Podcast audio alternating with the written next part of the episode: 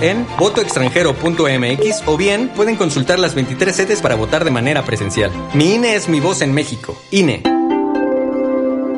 Escuche XEU 98.1 FM en su celular. Es gratis y no gasta datos. XEU te informa y te orienta.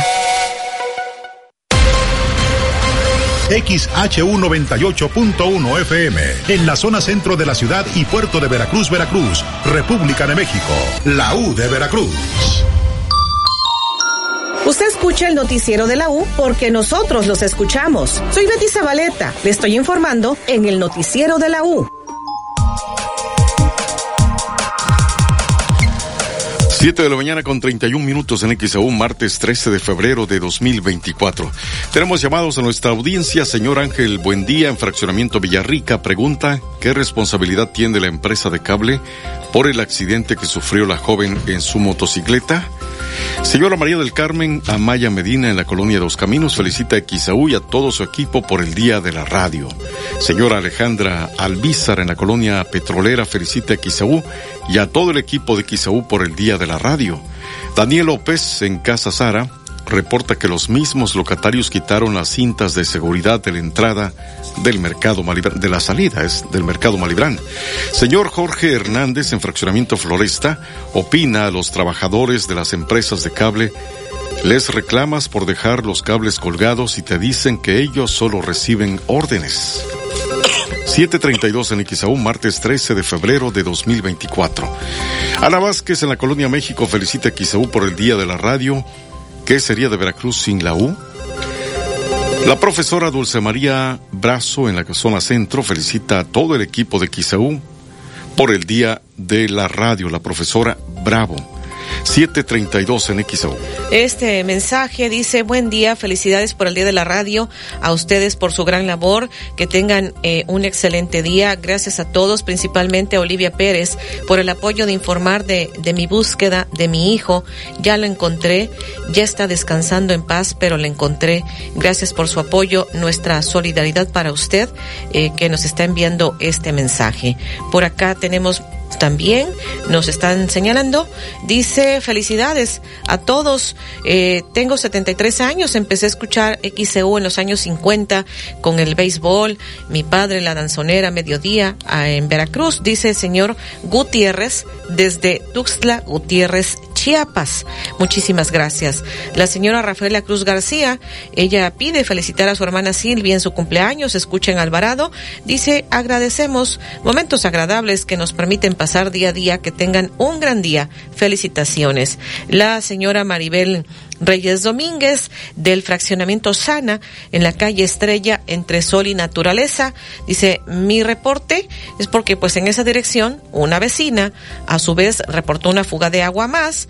Fueron, rompieron la calle, terminaron de trabajar, dejaron la calle rota dijeron que regresaban al otro día a componer la calle y nunca regresaron.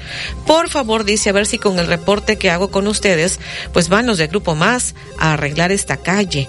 Es la calle Estrella entre sol y naturaleza en este fraccionamiento Sana, lo que nos están reportando.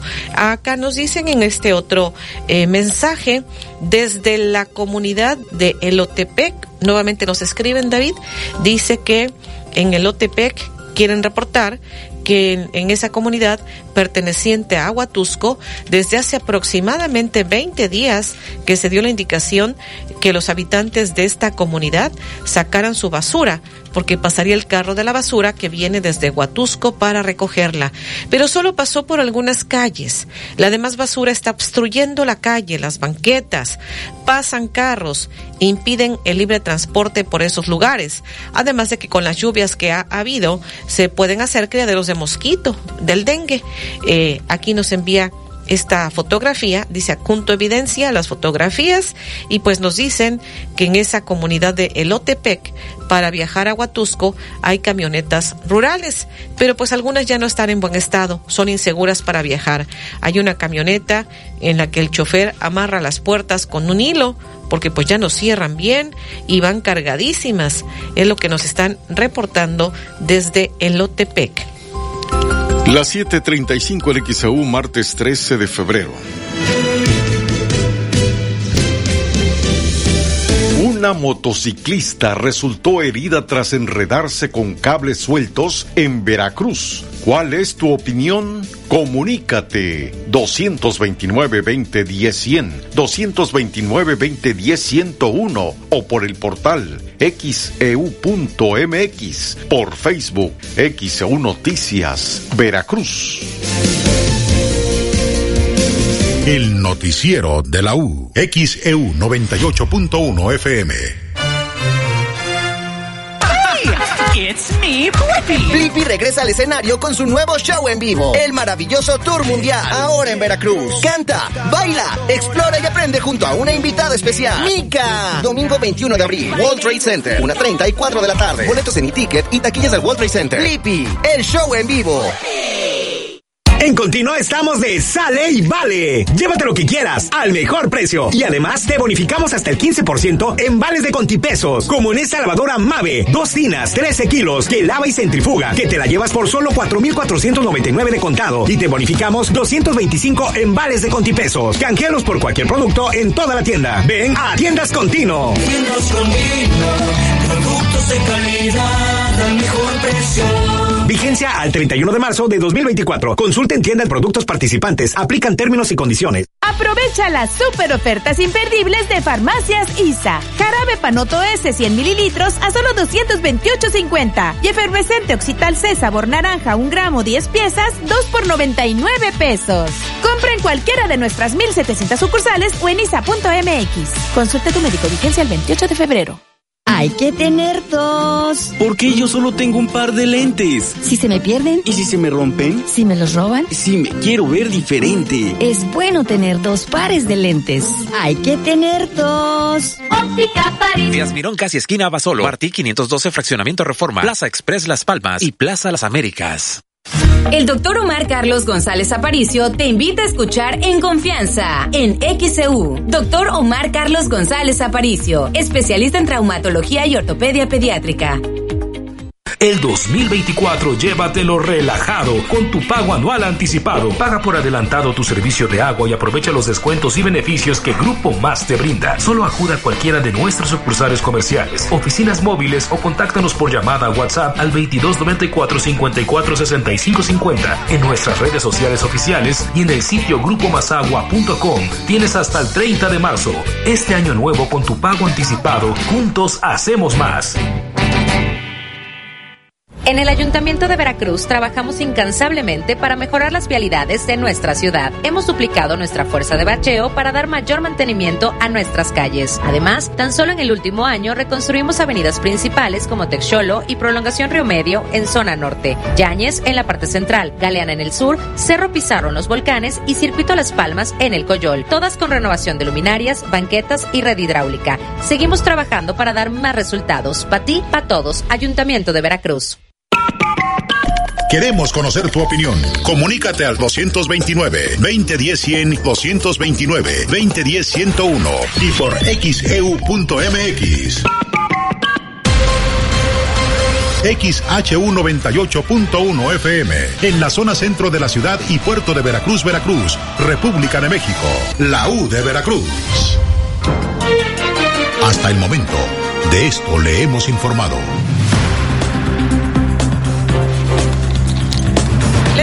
Conocer que el Grupo Más ha informado que hoy martes 13 de febrero, desde las 8 de la mañana y hasta las 6 de la tarde, algunas colonias de Veracruz podrían sufrir baja presión o falta de agua.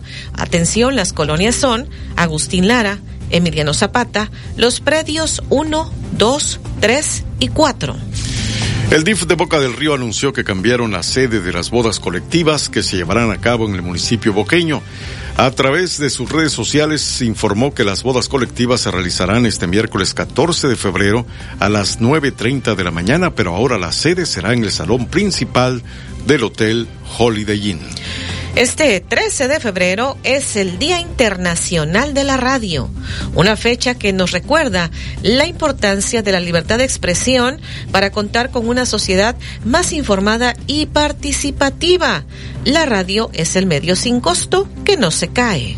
Este lunes 11 de febrero el sistema del Banco Bienestar se cayó por alrededor de cuatro horas. Después estuvo operando. Ayer fue con- 12, David. Eh, después estuvo operando con intermitencias, por lo que hicieron largas filas de adultos mayores en la sucursal de la Avenida Independencia y Juárez. La estructura metálica que forma un arco en la salida del mercado Malibrán en Veracruz, pues está en deplorables condiciones a punto de caer. Los propios comerciantes denunciaron durante ayer lunes que había temor por los vientos del norte que pues se pudiera caer y causar algún accidente. Protección Civil acordonó la zona y clausuró esa salida. Un camión de una empresa refresquera resultó afectado por la presencia de los vientos con dirección del norte durante este lunes, ya que el techo del remolque empezaba a desprenderse. Circulaba sobre la carretera Veracruz-Jalapa a la altura del fraccionamiento Laguna Real en este municipio, cuando se percataron eh, que parte de la estructura volaba. La familia de Berardo de Jesús Vázquez González, de 29 años de edad, se manifestaron ayer afuera de este edificio, edificio conocido como el Yenga.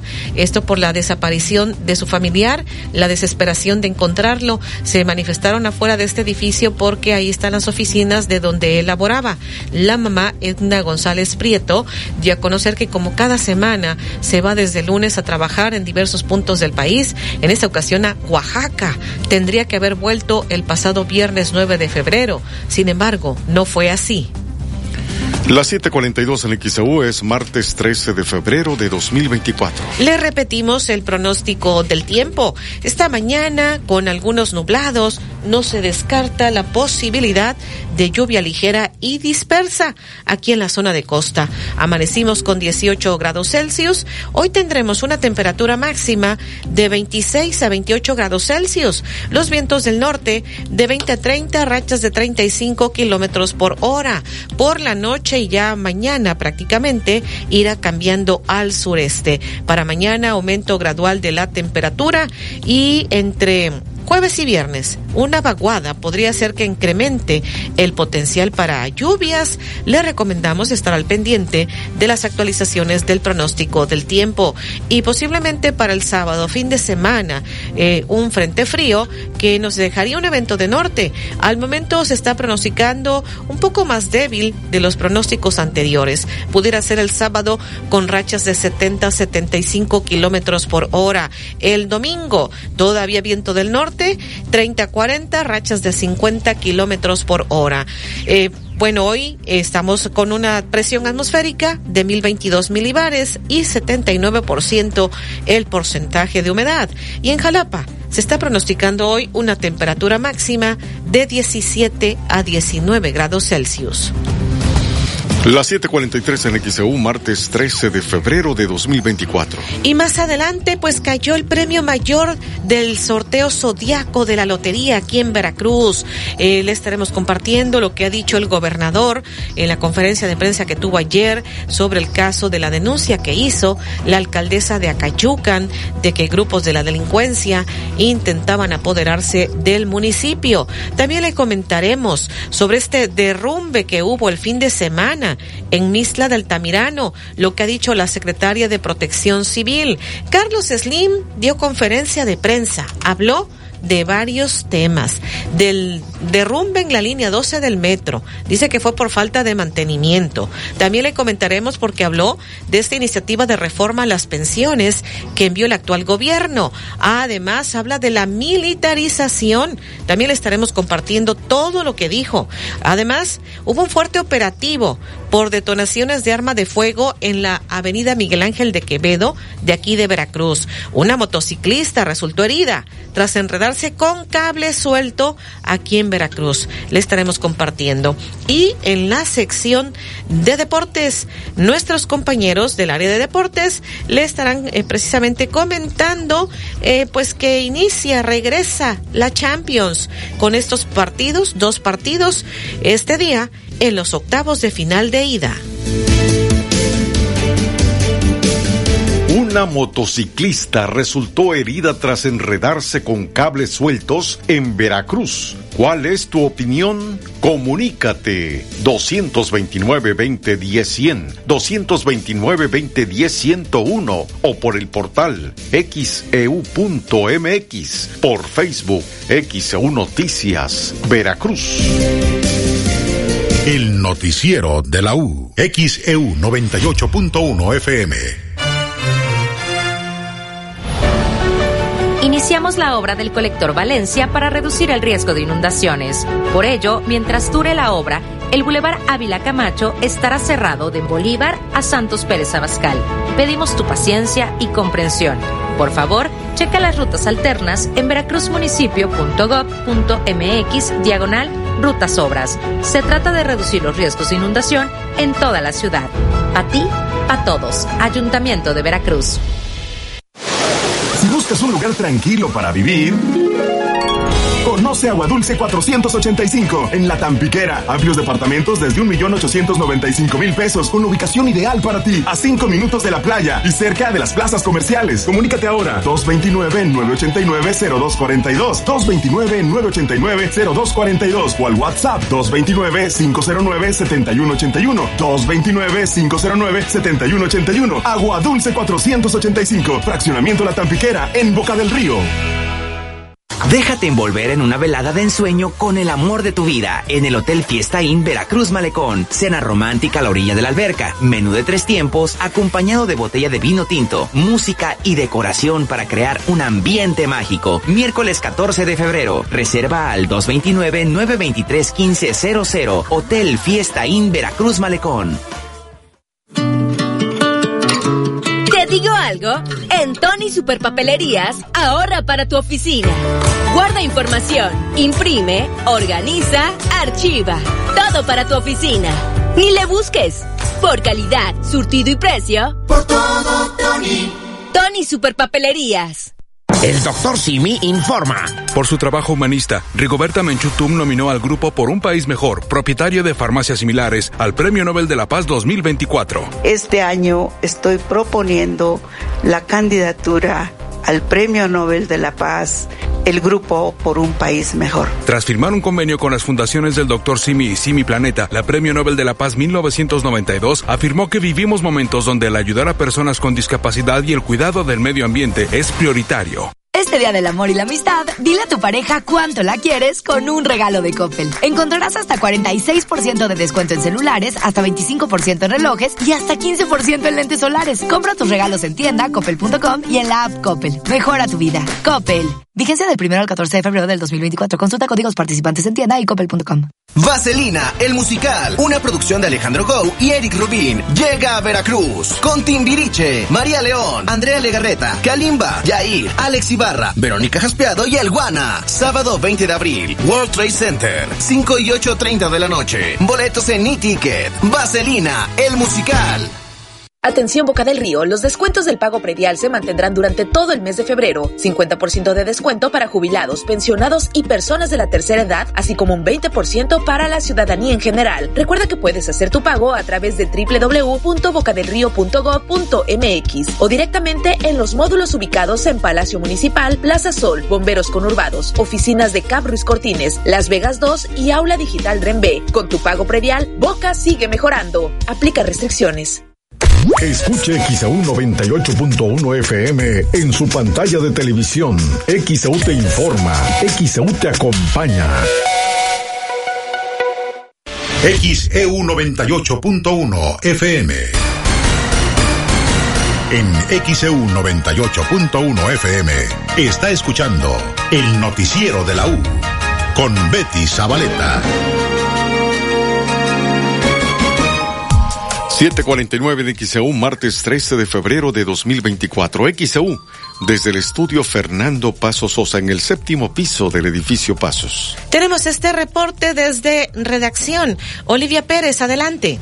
Sí, Betty, muy buenos días a todos para informarles, pues ya el próximo jueves va a iniciar la parte del mantenimiento superior del puente de Boca del Río que conduce hacia la Riviera Veracruzana y dan a conocer el operativo vial que se va a implementar a partir del jueves 15 de febrero por estos trabajos de mantenimiento del puente de Boca del Río por parte de la Secretaría de Comunicaciones y Transportes. Hubo una reunión entre el alcalde de Boca del Río, Juan Manuel Unanue, y el delegado de la Secretaría de Comunicaciones y Transportes, la SCT, Luis Antonio Posada sostuvieron esta reunión informativa privada con diversos ciudadanos donde les explicaron la dinámica que durará tres semanas para que los residentes que vienen del sur a norte estén enterados y tomen sus precauciones sin contratiempos. Detallaron que el operativo iniciará desde la bajada del puente del Estero hasta la unión con el carril que viene de Paso del Toro para cruzar el puente, el cual estará con personal de tránsito en todo momento y con señalética para que faciliten la vialidad, teniendo como único retorno la glorieta ubicada bajando la Tampiquera, es lo que detalló el alcalde. El operativo se preparó para que durante esas tres semanas de ejecución de la obra el tráfico no sea un problema mayor, por lo que a partir del 15 de febrero, el próximo jueves, se van a instalar 20 elementos de tránsito municipal de 6 de la mañana a 10 de la noche. Además, la autoridad municipal compartió que a un costado de Palacio Municipal, del lado de la Iglesia Santa Ana, se van a instalar algunas barreras de vialidad para crear un carril continuo para que quienes circulan de Playa de Vacas a Boca del Río puedan accesar a la calle que se encuentra entre una empresa ferretera y la iglesia, incorporándose al Boulevard Miguel Alemán. Por otra parte, los semáforos del Boulevard Miguel Alemán desde la esquina con la Avenida Independencia, lo que es el Tianguis y la Tampiquera, se mantendrán en destello con presencia de elementos de tránsito. En cuanto a los accesos para la cabecera municipal en sentido norte-sur, es decir, viniendo de Veracruz, serán únicamente entrando por el Boulevard Vicente Fox y por el semáforo del Tianguis, mientras que el tradicional retorno del semáforo del Tianguis que va hacia Playa de Vaca va a permanecer cerrado, por lo que los vehículos podrán dar vuelta hasta la glorieta donde se encuentra la estatua del expresidente Miguel Alemán. El retorno a la avenida Veracruz también estará cancelado. El delegado de la Secretaría de Comunicaciones y Transportes, Luis Antonio Posada, que estuvo presente en esta reunión privada con vecinos y también el alcalde de Boca del Río, dijo en la última etapa de mantenimiento se trata de la sustitución de las puntas de dilatación que tienen sobre la superficie de rodamiento ese tramo carretero del puente, así como también van a mejorar la pintura y los barandales del puente. Cabe decir que el gobierno federal, a través de la Secretaría de Comunicaciones y Transportes, son quienes realizan esos trabajos de rehabilitación del puente de Boca del Río, solo en los carriles de sur a norte, es decir, de la Riviera Veracruzana con dirección a Boca del Río y en ese puente es donde estarán trabajando a partir del próximo jueves, por lo cual habrá un fuerte operativo vial y todos los detalles, recuerde, los puede consultar en nuestro portal en xeu.mx en la sección Boca del Río. Buenos días. 753 en XEU es martes 13 de febrero. Seguimos, vamos a la unidad móvil. Alfredo Arellano. Betty, te saludo de nueva cuenta, al igual que la audiencia. Bueno, pues eh, comentarte que nos están reportando una situación en Avenida Fidel Velázquez, y bueno, pues eh, esto con dirección al parecer hacia el centro de esta eh, ciudad de eh, Veracruz. Ya estaremos confirmando la situación que se registra. Esto Fidel Velázquez y Magdalena reportan que un auto se fue a un hoyo. Ya estaremos, repito, señalando qué es lo que está sucediendo y si está afectando sobre todo la circulación y en qué eh, dirección. Comentarte, Betty, que eh, sobre Avenida eh, Salvador Díaz, Mirón, a la altura de Reino Mágico, el tránsito vial está siendo bastante cargado, principalmente con dirección de norte a sur. Hay presencia de autoridades para que tome las debidas precauciones y tome también el debido tiempo para circular sobre este tramo. Repito, Avenida Díaz Mirón, a la altura de Reino Mágico, está el tránsito bastante cargado con dirección de norte a sur para que tome las debidas precauciones. Y es que, bueno, pues eh, precisamente se tiene eh, ahí presencia de autoridades que hacen se reduzcan ciertos eh, carriles. Y bueno, también comentar que sobre Avenida Calzada de la Armada, prácticamente entre Alemán y Díaz Mirón, también se está tornando bastante pesada la circulación. Hay que extremar el debido cuidado en estas zonas de Veracruz y tanto de Boca del Río. Recordemos que ya son, son zonas colindantes y el, tránsito vehicular se incrementa de manera muy importante en este punto y sobre esta mañana de eh, martes. Y repito, ya estaremos informando lo que sucede en la avenida Fidel Velázquez. Nos trasladamos a aquel punto y hacia la zona norte de este municipio de Veracruz, precisamente para eh, informar cuál es la afectación que está generando este accidente que reportan un automóvil que cayó a un hoyo, Betty.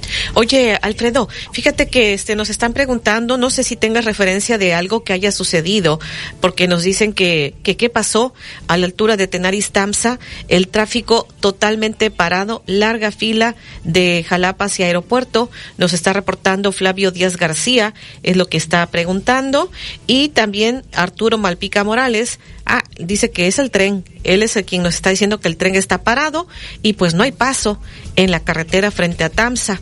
Esto es lo que nos están reportando. Bueno, pues gracias, gracias Alfredo Arellano en la unidad móvil. Seguimos pendientes, Betty, buenos días. Las 7.55 en XEU, martes 13 de febrero. Tenemos más llamados de nuestra audiencia. Gracias por comunicarse aquí a través del portal. Francisco González dice que hace un llamado al ayuntamiento para poner señalamientos que se prohíba el acceso de motociclistas en el callejón JJ Herrera entre Cerdán y Mario Molina, en el centro histórico. Entran como si fuera avenida. Ayer me atropelló una moto y me lastimó mi pierna. Es una zona para caminar, no para que pasen motociclistas con exceso de velocidad. Iván Rodríguez en Jalapa, Veracruz. Aquí en todo Jalapa hay postes repletos de cables colgados que llegan hasta el suelo. ¿Qué se puede hacer para evitar esto? Eloy Guzmán, en la colonia López Mateos felicita a XAU por ser el día de la radio. XAU es la voz del pueblo. La señora Martalicia Pérez Gómez, que tengan excelente martes y muchas felicidades por su día de la radio. Para todos los compañeros que forman parte de XAU y un abrazo para cada uno de ustedes. 756 en XAU. Más mensajes, Musiño Rodríguez dice felicidades por el día de hoy a los que se desempeñan pues una gran labor en la radio. Eh, nos reporta además una fuga de agua potable en Mario Molina, entre Allende y Nexahualcoyotl, en la zona centro. Dice que hace un mes trabajó Grupo Más ahí y pues otra vez la, la fuga. No, no lo entiendo, no saben qué. Oh, no saben creo que juntar la tubería, algo así. Pero bueno, estaremos canalizando su reporte. El señor José Velasco dice que si no se puede poner orden de parte de las autoridades municipales, de, la alcaldesa dice si no se puede poner orden a las empresas de cable o protección civil. Eso es lo que está preguntando. Acá déjenme ver pues más mensajes. ¿Sabrán dónde estará el módulo de Infonavit? nos están preguntando. La semana pasada estuvo allá por Divertiplaza. Vamos a preguntar si van a ubicar en algún otro punto este módulo de Infonavit, pero fue viernes, sábado que tuvieron ese módulo. Ya esta semana no tenemos referencia, eh, pero vamos a preguntar. Por acá tenemos también, dice, mi mamá sacó dinero con la tarjeta de, de bienestar en Banamex. Le retuvieron el resto de su dinero. Ahora no sabe si se lo van a regresar. Pues no nos ponen nombre y entonces no podemos canalizar su inquietud a, al área de bienestar. Siempre le insistimos a nuestros radioescuchas que nos pongan nombre, dirección de todo lo que nos reportan y que sea específica la dirección. No nos pongan nada más colonia fulana, fraccionamiento sutano, porque son colonias y fraccionamientos muy grandes. Y además, si es algún reporte de Comisión Federal, si de preferencia, pues tiene el número de reporte que también nos, nos proporcionen para canalizar todas sus quejas, porque nuestro objetivo es que poco a poco se vayan resolviendo las quejas que nos hacen llegar. 758 en martes 13 de febrero. Y bueno, déjeme compartirle a la audiencia de XCU, pues sí, hay millonarios, nuevos millonarios aquí en el puerto. Este domingo 11 de febrero, el premio mayor del sorteo zodiaco de la Lotería Nacional, alusivo Marcha de la Lealtad, cayó en la ciudad de Veracruz. El billete ganador fue el 471 del signo de cáncer, el cual se vendió en la Lotería Nacional ubicada en Aquiles Cerdán, esquina Gómez Farías, del fraccionamiento Faros. El premio es de 7 millones de pesos para la persona que adquirió el billete, según anunciaron los niños gritones de la Lotería Nacional.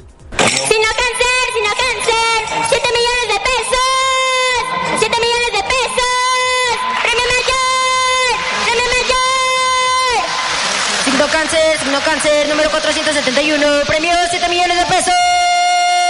7 millones de pesos. Premio mayor, premio mayor. Signo cáncer, signo cáncer. 4, 7, 1. Premio 7 millones de pesos. 7 millones de pesos. Premio mayor, premio mayor. Además del premio mayor, uno de los de consolación, también cayó en Veracruz. El premio fue de 44 mil pesos. El billete fue el 471 del signo de Tauro el cual fue vendido frente a la catedral. Signo Tauro, 44 mil pesos, 44 mil pesos. Cabe destacar que esta no es la primera ocasión que el premio mayor cae en la ciudad de Veracruz. Felicidades a los ganadores. XEU Noticias. Oh, usted de aquí no. Son las 8 de la mañana en XAU, martes 13 de febrero de 2024.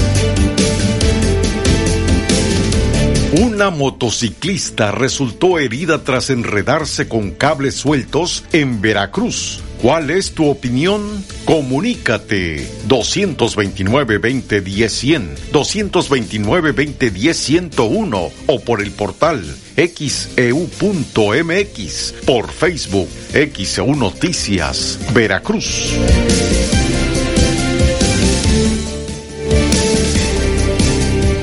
Noticiero de la U. Desde Veracruz, Veracruz, sintoniza XHU 98.1 FM, con estudios y oficinas en Ocampo, esquina Independencia, séptimo piso del edificio Pasos, en la zona centro de la ciudad y puerto de Veracruz, Veracruz, República de México. XHU 98.1 FM, con teléfonos 2010-100 y 2010-101. Si vive fuera de Veracruz, marque 229. XEU 98.1 FM, la U de Veracruz. Estación integrante de Grupo Pasos Radio.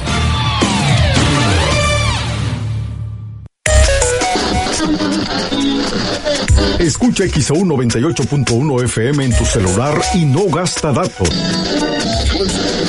Escucha XEU 98.1 FM en tu bocina, Alexa, Siri o Google y deja que XEU te acompañe a todos lados. Escucha XEU 98.1 FM en tu pantalla de TV. Visita nuestro portal xeu.mx y en la pestaña que dice Radio en Vivo, dale clic y escucha XEU 98.1 FM. Sintoniza y escucha XEU 98.1 FM y entérate de lo que pasa en Veracruz, México y el mundo. XEU 98.1 FM, la U de Veracruz. En XEU 98.1 FM está escuchando el noticiero de la U con Betty Zabaleta. 8 con 2 en XEU, martes 13 de febrero de 2024. Y bueno, pues por acá le, le voy a informar que el gobernador Cuitláhuac García Jiménez, luego de que la alcaldesa de Acayucan dijera, denunciara que la delincuencia organizada eh, quiere apoderarse del municipio, el gobernador dice que manifestó su desacuerdo con lo que ella mencionó y que la Secretaría de Gobierno emitió un comunicado. Dice que ella actuó, así lo dijo, de manera irresponsable. Escuchemos parte de lo que dijo. Yo lo el sábado, en la inauguración del sendero de Molino de San Roque, este parque que este, se quedó en el abandono, fuimos al rescate a través de un recurso de la SEDEMA, de la Secretaría de Medio Ambiente, y en eso me preguntaron unos reporteros sobre lo que la alcaldesa de Acayucan había expresado un medio nacional. Yo manifesté mi desacuerdo, no estoy eh, de acuerdo con lo que mencionó. Ya la Secretaría de Gobernación, a ver si pueden poner, eh, hizo un comunicado, ustedes lo vieron, ahí está. Y yo lo que agregué es que ella, pienso, es mi opinión, actuó de manera irresponsable porque lo que implícitamente está reconociendo es que ella no tiene control o gobernabilidad en su municipio. Entonces, lo que, si eso es cierto, está haciendo sin darse cuenta ella, es lo que yo veo, que está validando uno de los argumentos que están en la Constitución para destituir al ayuntamiento, bueno, a la presidenta municipal y poner un consejo a través de un proceso constitucional que se hace en el Congreso del Estado. Entonces, para mí, eh, yo pienso que el, estado, que el municipio está, este, mm, no como ella dice, este, controlado por la delincuencia. Yo pienso que ella todavía tiene este, control sobre su municipio. Que diga ella. Si no lo tiene, que lo venga a decir aquí al Congreso y entonces cabría pues que facilite las cosas, renuncie y se instale un consejo municipal. Ah, Porque lo que ella está diciendo es que está validando ese precepto constitucional que permite al Congreso instalar en su sustitución un consejo municipal. Así de grave, no, yo no estoy de acuerdo, pero por eso le devuelvo a ella para que ella diga, si es así, pues entonces facilita las cosas, presenta tu renuncia y entonces que el Congreso se haga cargo, el Congreso, ¿sí? De la administración municipal. 8-6 en XEU, martes 13 de febrero. Y el gobernador, pues, eh, continuó hablando sobre este tema de Acayucan. Porque tenemos ahí, a diferencia de ella, ¿sí? Cuerpos policíacos coordinados. Tenemos, ya lo comenté también en la entrevista que me hicieron el sábado, ¿sí? Eh, más de 50 elementos de la naval, de Marina. Tenemos en la región este, más de 80 policías estatales. Y todavía más que eso, tenemos policía estatal cuidándola a ella. ¿Así? Ahora me entero que ni siquiera tiene 10 policías municipales, tiene 8. Yo había comentado porque se le solicitó, no ahorita, ¿eh? estoy hablando de dos años atrás, incluso tres, a su familiar que era alcalde también, ¿sí? su familiar gobernó ese municipio antes que ella, se le pidió que ya instalaran policía municipal. ¿Saben cuántos tenían? Cero elementos de policía municipal. Y ahora ella este, no usa el Fortamun, ahora ella tiene el Fortamun. Son muchos millones. Y le pidieron, bueno, pues utilízalo, como le están haciendo tus alcaldes. Ya los alcaldes ya tienen patrullas, ya tienen policía municipal, este, los están eh, certificando, estamos trabajando con ellos. Creo que este, adquirió dos patrullas, cero policía, pues se le está usando la policía este, naval, la marina, que está ahí en el municipio. Pero desde años a ella ya, a ella se le volvió a requerir, ya instala tu policía municipal. O sea, no de ahorita, de hace años. Entonces es contradictorio que diga, este, no tengo control del municipio, eh, me está ganando la delincuencia. eh, este, y la pregunta es, ¿y qué esperas para poner tu policía municipal? ¿Qué compromiso hiciste que no lo quieres poner? 8 con 8 en XEU, martes 13 de febrero. Esto dijo el gobernador y pues también dice que eh, pues la alcaldesa de Acayucan eh, es pues que no es la primera vez que se cruza de brazos. Son dos turnos o a tres, porque ahí es 24 horas. ¿Cuántos policías municipales puedes poner en la entrada? Dos por turno, si nada más cuidas con dos. Te vas a llevar seis en cuidar el Palacio Municipal. Te quedan este, dos. ¿Cómo vas a cuidar todo el municipio de Acayucan con dos policías municipales? Y este, supongo que no han de tener patrulla, porque las patrullas, las únicas que tenía, este, las prestó a, la naval. ¿Cómo lo vas a hacer? Con dos policías cuidando a la ciudadanía. ¿Dónde están eh, las acciones de prevención? Bueno, pues nosotros no hemos actuado de manera irresponsable, hemos ido a cubrir y tenemos detención de bandas completas. También el lunes le pedí a la fiscal que aprovecháramos para informar de la detención de esas bandas allá en el sur. Nosotros no estamos este, solapando eh, a la delincuencia organizada y vamos tras los jefecillos y los peces gordos. Abajo hay una de charales enormes, pero, o sea, muchos. También acciones contra ellos, pero ir contra los jefecillos. Y lo hemos hecho. Y de todos los bandos, parejo. ¿sí? Pero también que los alcaldes ayudan. A los alcaldes ayudan. Yo no he visto un alcalde que diga que no. Es, es la primera. Que se cruza de brazos y dice, no puedo. E implícitamente reconoce, no puedo. 8 con 10 en XEU, martes 13 de febrero de 2024. Y siguió hablando de este tema y dice que no hay otro alcalde que se haya quejado, que solo la de Acayucan. Solamente el caso que ella manifestó, no hay ningún otro alcalde que haya manifestado que perdió control de su municipio. Ningún otro alcalde, presidenta municipal que haya manifestado eso. La invitamos a que retome las riendas de su municipio. Nosotros no vemos las condiciones para que se instale un consejo municipal, puesto que ella está, que se coordine, que empiece ya a contratar su policía municipal, que empiece a dedicarle recursos para su policía municipal y nosotros ayudamos.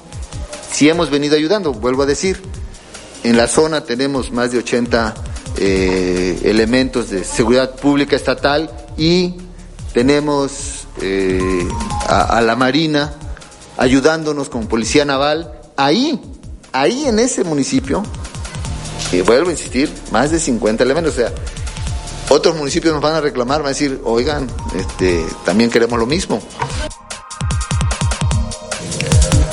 8 con 11 en XEU, martes 13 de febrero.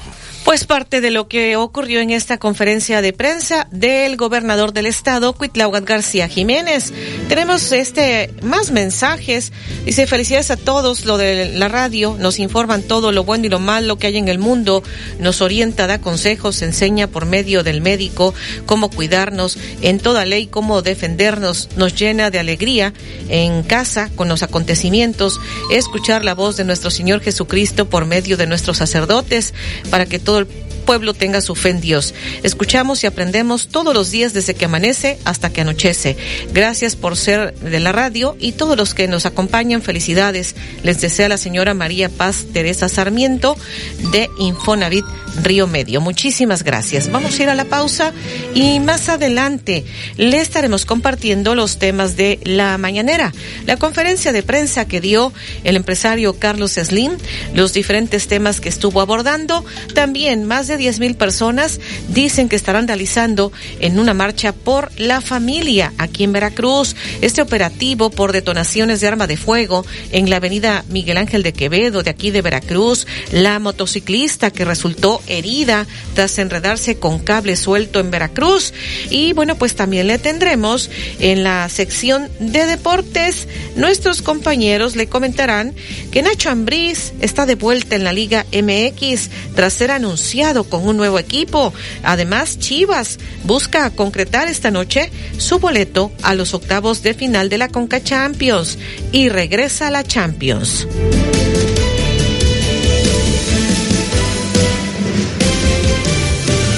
El noticiero de la U. XEU 98.1 FM. En el Ayuntamiento de Veracruz, además de la limpieza de canales y el desasolve del drenaje pluvial, realizamos obras para evitar inundaciones. En esta administración ya reconstruimos tres colectores, el de la Avenida Washington, el de la Colonia Los Laureles y uno más en Matacocuite. Este año estamos construyendo cuatro colectores más, en La Fragua, el Alcocer en la Colonia Positos y Rivera, el Valencia en la Colonia Zaragoza y uno más en nuestro Zócalo. Trabajamos incansablemente por una ciudad sin inundaciones. Pa' ti, pa' todos. Ayuntamiento de Veracruz. ¿Te digo algo? En Tony Superpapelerías, ahorra para tu oficina. Guarda información, imprime, organiza, archiva. Todo para tu oficina. Ni le busques.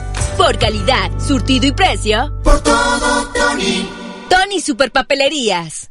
El doctor Simi informa. Por su trabajo humanista, Rigoberta Menchutum nominó al grupo Por un País Mejor, propietario de farmacias similares, al Premio Nobel de la Paz 2024. Este año estoy proponiendo la candidatura al Premio Nobel de la Paz el grupo por un país mejor. Tras firmar un convenio con las fundaciones del Dr. Simi y Simi Planeta, la Premio Nobel de la Paz 1992 afirmó que vivimos momentos donde el ayudar a personas con discapacidad y el cuidado del medio ambiente es prioritario. ¿Aún no tienes quien te entregue Yakult hasta la puerta de tu casa? No te preocupes, ahora puedes pedir Yakult en línea. Pon en tu navegador pedido Yakult y arma tu paquete sin costo de envío. El Lactobacillus casei shirota te puede ayudar a mejorar el movimiento de tus intestinos y fortalecer tu sistema inmunológico. Yakult, contigo a donde quiera que vayas. Come sano. En Oxo ahorra con todo en los básicos de tu hogar. Por eso llévate pan para hot dog medias noches bimbo de 340 gramos más refresco Coca-Cola de 2 litros por 74 pesos. Sí, por 74 pesos. Oxo, a la vuelta de tu vida. Válido el 14 de febrero. Consulta productos participantes en tienda. ¿Cómo puedo traer la paz? Si no tengo... Nuevo Veracruz te invita a la premier de la película Bob Marley, La leyenda, basada en una historia real. Conoce al hombre que cambió el mundo. Gran premier, martes 13 de febrero. Obtén tus boletos de cortesía. Consulta las bases en la plaza. No te pierdas. Bob Marley, La leyenda, febrero 14, solo en cines. Plaza Nuevo Veracruz invita. Celebra el amor con Fernando Delgadillo en Veracruz. Fernando Delgadillo en Veracruz, sábado 24 de febrero, 20 horas. Teatro Clavijero. Boletos en Ticketbox y arturoshinias.com. Muchas gracias. Fernando Delgadillo en Veracruz. Escuche XEU 98.1 FM en su celular. Es gratis y no gasta datos. XEU te informa y te orienta. XEU 98.1 FM. El noticiero de la U presenta la información deportiva.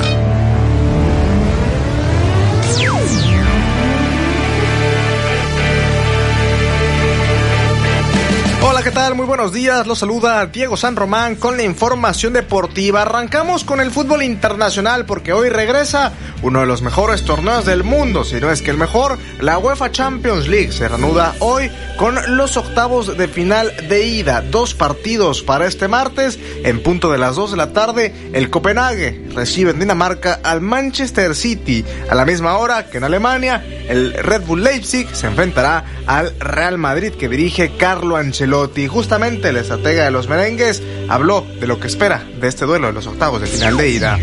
Bueno, como llegamos, llegamos bien, porque tenemos una buena racha, estamos en un buen momento, el equipo está ilusionado, motivado, vuelve a la Champions.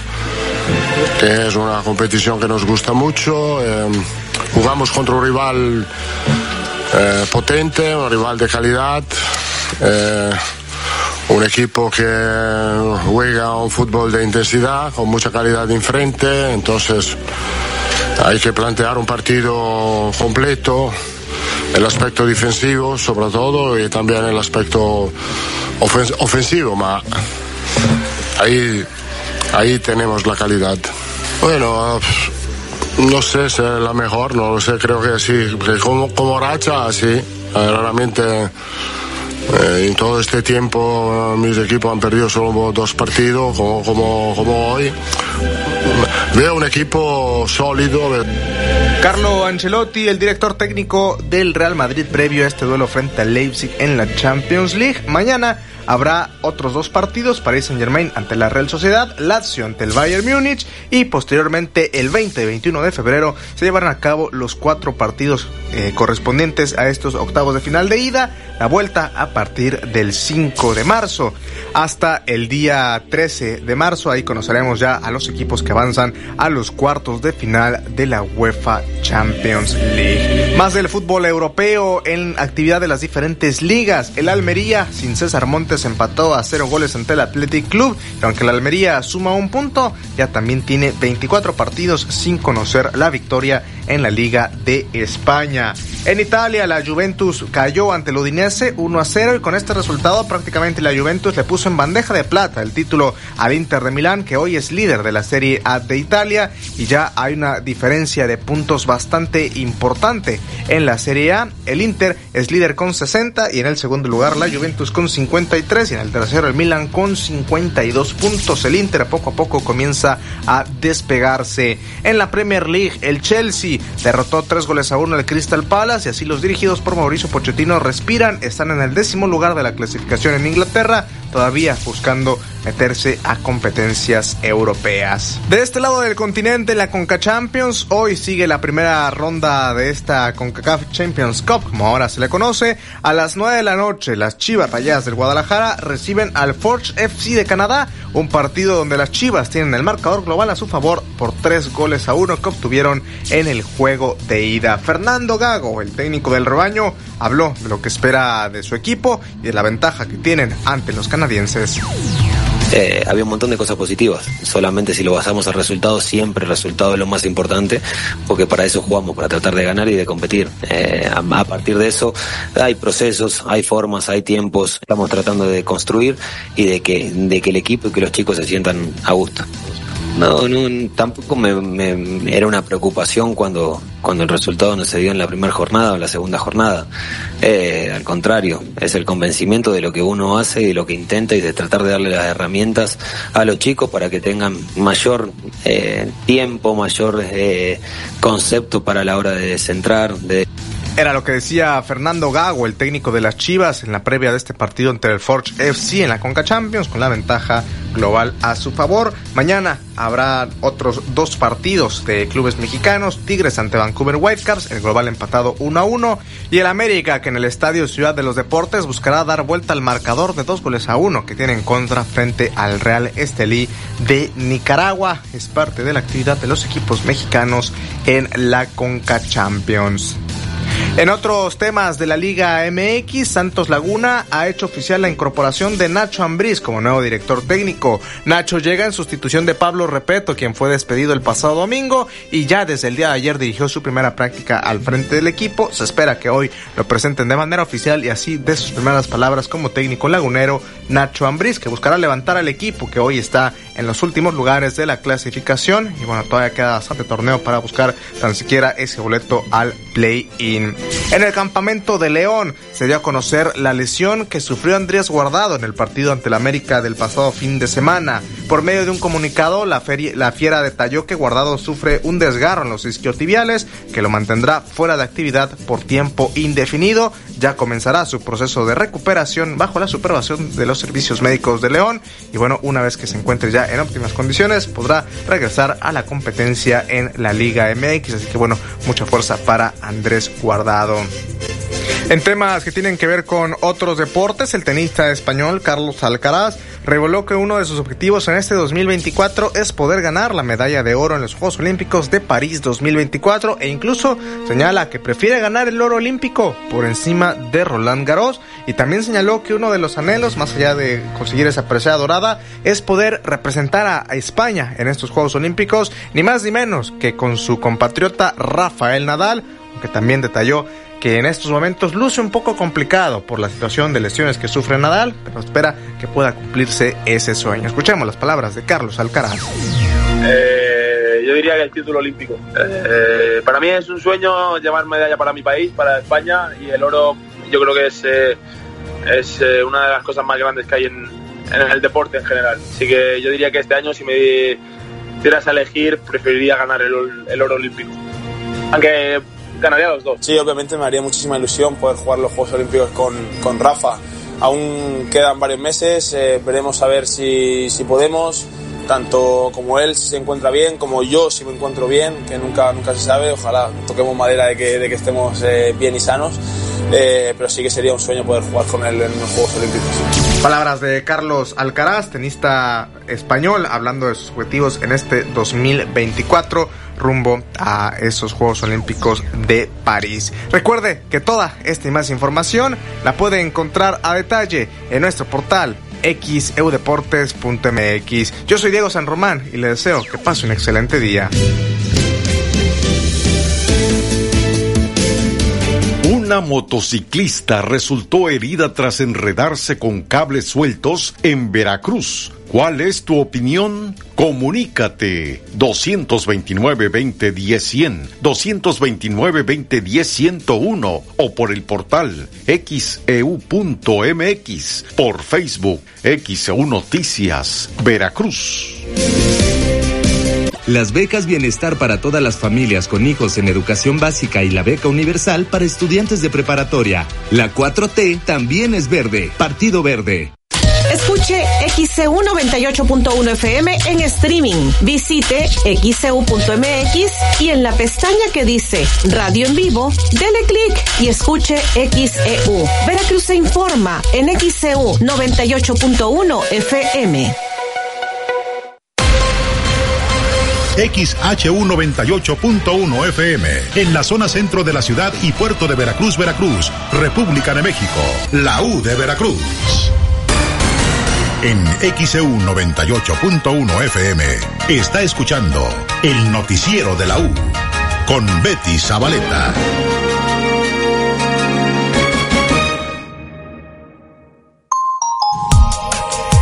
829 de XEU, martes 13 de febrero de 2024. Tenemos llamados. Miguel Ángel González en Fraccionamiento La Florida opina en relación al tema de Acayucan. Ese es un tema que le compete al gobierno federal.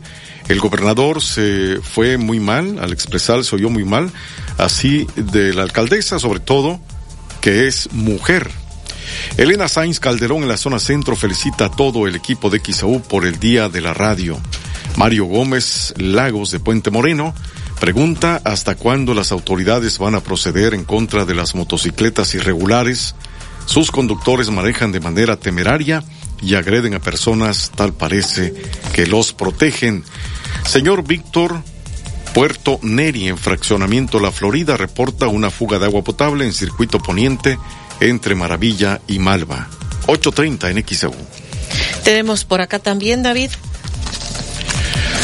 la señora Rosa Torres reporta que por el norte se cayó una luminaria en la esquina de Paseo Cuichapa y Paseo Jalapa en Palma Real, Veracruz.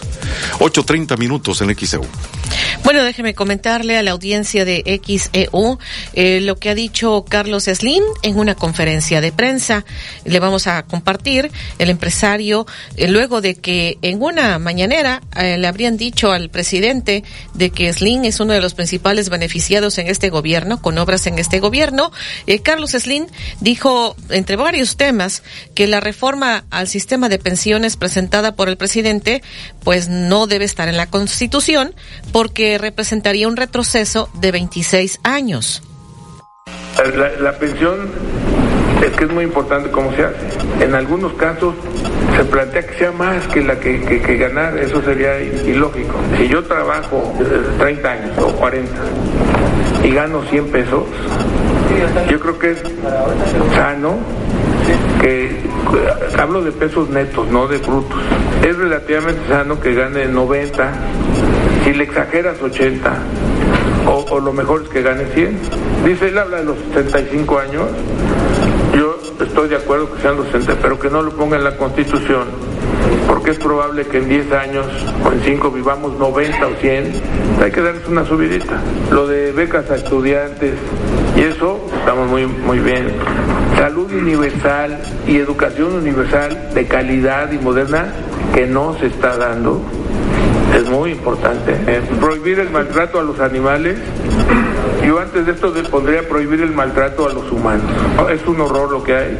Hay que preocuparse por eso. Luego se preocupan por los animales. El Poder Judicial, lo que lo más lo fundamental es que siga la división de poderes. En resumen, creo que hay unas cosas muy buenas y otras regulares. 8.32 en XAU, martes 13 de febrero. Esto dijo el empresario Carlos Slim. También él asegura que no ha recibido beneficios del actual gobierno. Rechaza abiertamente esto, perdón, todo, de que eres el empresario más beneficiado de este sector. Bueno, no sé, ahorita tenemos el 35% ah. o 30% de participación de mercado y no veo qué beneficio me haya dado este gobierno y ahorita lo discutimos. De toda la obra pública que ha hecho este gobierno, solo, solo hemos recibido la, etapa 2 del tren Maya y de esa etapa no hicimos ni, los ni el viaducto ni la estación. Pues la verdad, aunque se digan otras cosas, es que yo tengo pendiente cuando acabe este gobierno hablar con el presidente muchas cosas. Como él dice, diferimos en, varias cosas, ya quedamos a hablar cuando acabe de lo que no de lo que diferimos, empezando por Porfirio Díaz. 8.33 en XEU, martes 13 de febrero de 2024. Bueno, también Slim dijo que las diferencias que tiene con el actual gobierno las dará a conocer hasta que concluya este gobierno. Eso fue parte de lo que dijo. Además le preguntaron del colapso de la línea 12 del metro ocurrido en el 2021. Dice que no fue por una falla de origen de la obra, sino por falta de mantenimiento trabajó 12 años y no le pasó nada. No, no tiene que ver que no es una cosa de origen. Después de 400 millones de pasajeros. Ok, luego. Esa es mi pregunta. O sea, ¿piensa que o sea, hubo algo? Yo creo que ya está un poco discutido. Hubo los dictámenes, hubo el dictamen 3 que manejaba. Eh, eh, yo creo que en general hay muchas cosas que se han hecho en México apartado mantenimiento, no gobierno, de varios, este, no solo en este lugar, en otros lugares, que ya pagan no sé qué, pasa esta cosa, pasa la otra. Y aquí como se resolvió este, todo de la línea 12, fue todavía más agudo, más, más eh, con más eh, exigencia. 834 en un martes 13 de febrero. Habló de la falta de mantenimiento, no nada más dijo de este gobierno, sino de otros gobiernos y que eso habría eh, ocasionado el colapso de la línea 12 del metro por falta de mantenimiento. Algunos de los temas que abordó en esta conferencia de prensa el empresario Carlos Slim. Vamos a la pausa. Una motociclista resultó herida tras enredarse con cables sueltos en Veracruz. ¿Cuál es tu opinión? Comunícate 229-2010-100, 229-2010-101 o por el portal xeu.mx, e por Facebook, XEU Noticias, Veracruz. El noticiero de la U. XEU 98.1 FM. En el Ayuntamiento de Veracruz iniciamos la primera etapa del proyecto integral del Centro Histórico. Contempla la rehabilitación de vialidades con enfoque peatonal, sustitución de luminarias, cableado subterráneo, mejoramiento de la imagen urbana en el primer cuadro de la ciudad y se complementa con la construcción de la Plaza del Heroísmo en el Malecón. Se modernizarán las redes hidráulicas y dos nuevos colectores se construirán y conectarán para evitar inundaciones. Será un centro con mucha historia, pero sobre todo con mucho futuro. Para ti, para todos. Ayuntamiento de Veracruz. En Continuo estamos de sale y vale. Llévate lo que quieras al mejor precio. Y además te bonificamos hasta el 15% en vales de contipesos. Como en este colchón Restonic individual con colchoneta, que te lo llevas por solo 2,999 de contado y te bonificamos 450 en vales de contipesos. Canjealos por cualquier producto en toda la tienda. Ven a Tiendas Continuo. Tiendas Continuo, productos de calidad al mejor precio. Vigencia al 31 de marzo de 2024. Consulta en tiendas productos participantes. Aplican términos y condiciones. Este 14 de febrero, festéjalo en el lugar de moda, La Cantinita de Lara. Desde las 2 de la tarde, son cubano en vivo. Y por la noche, Sembradores del Son en concierto. Si yo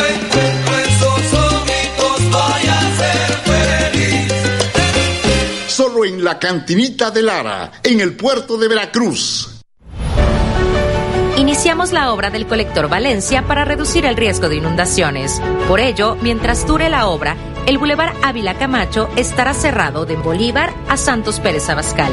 Pedimos tu paciencia y comprensión.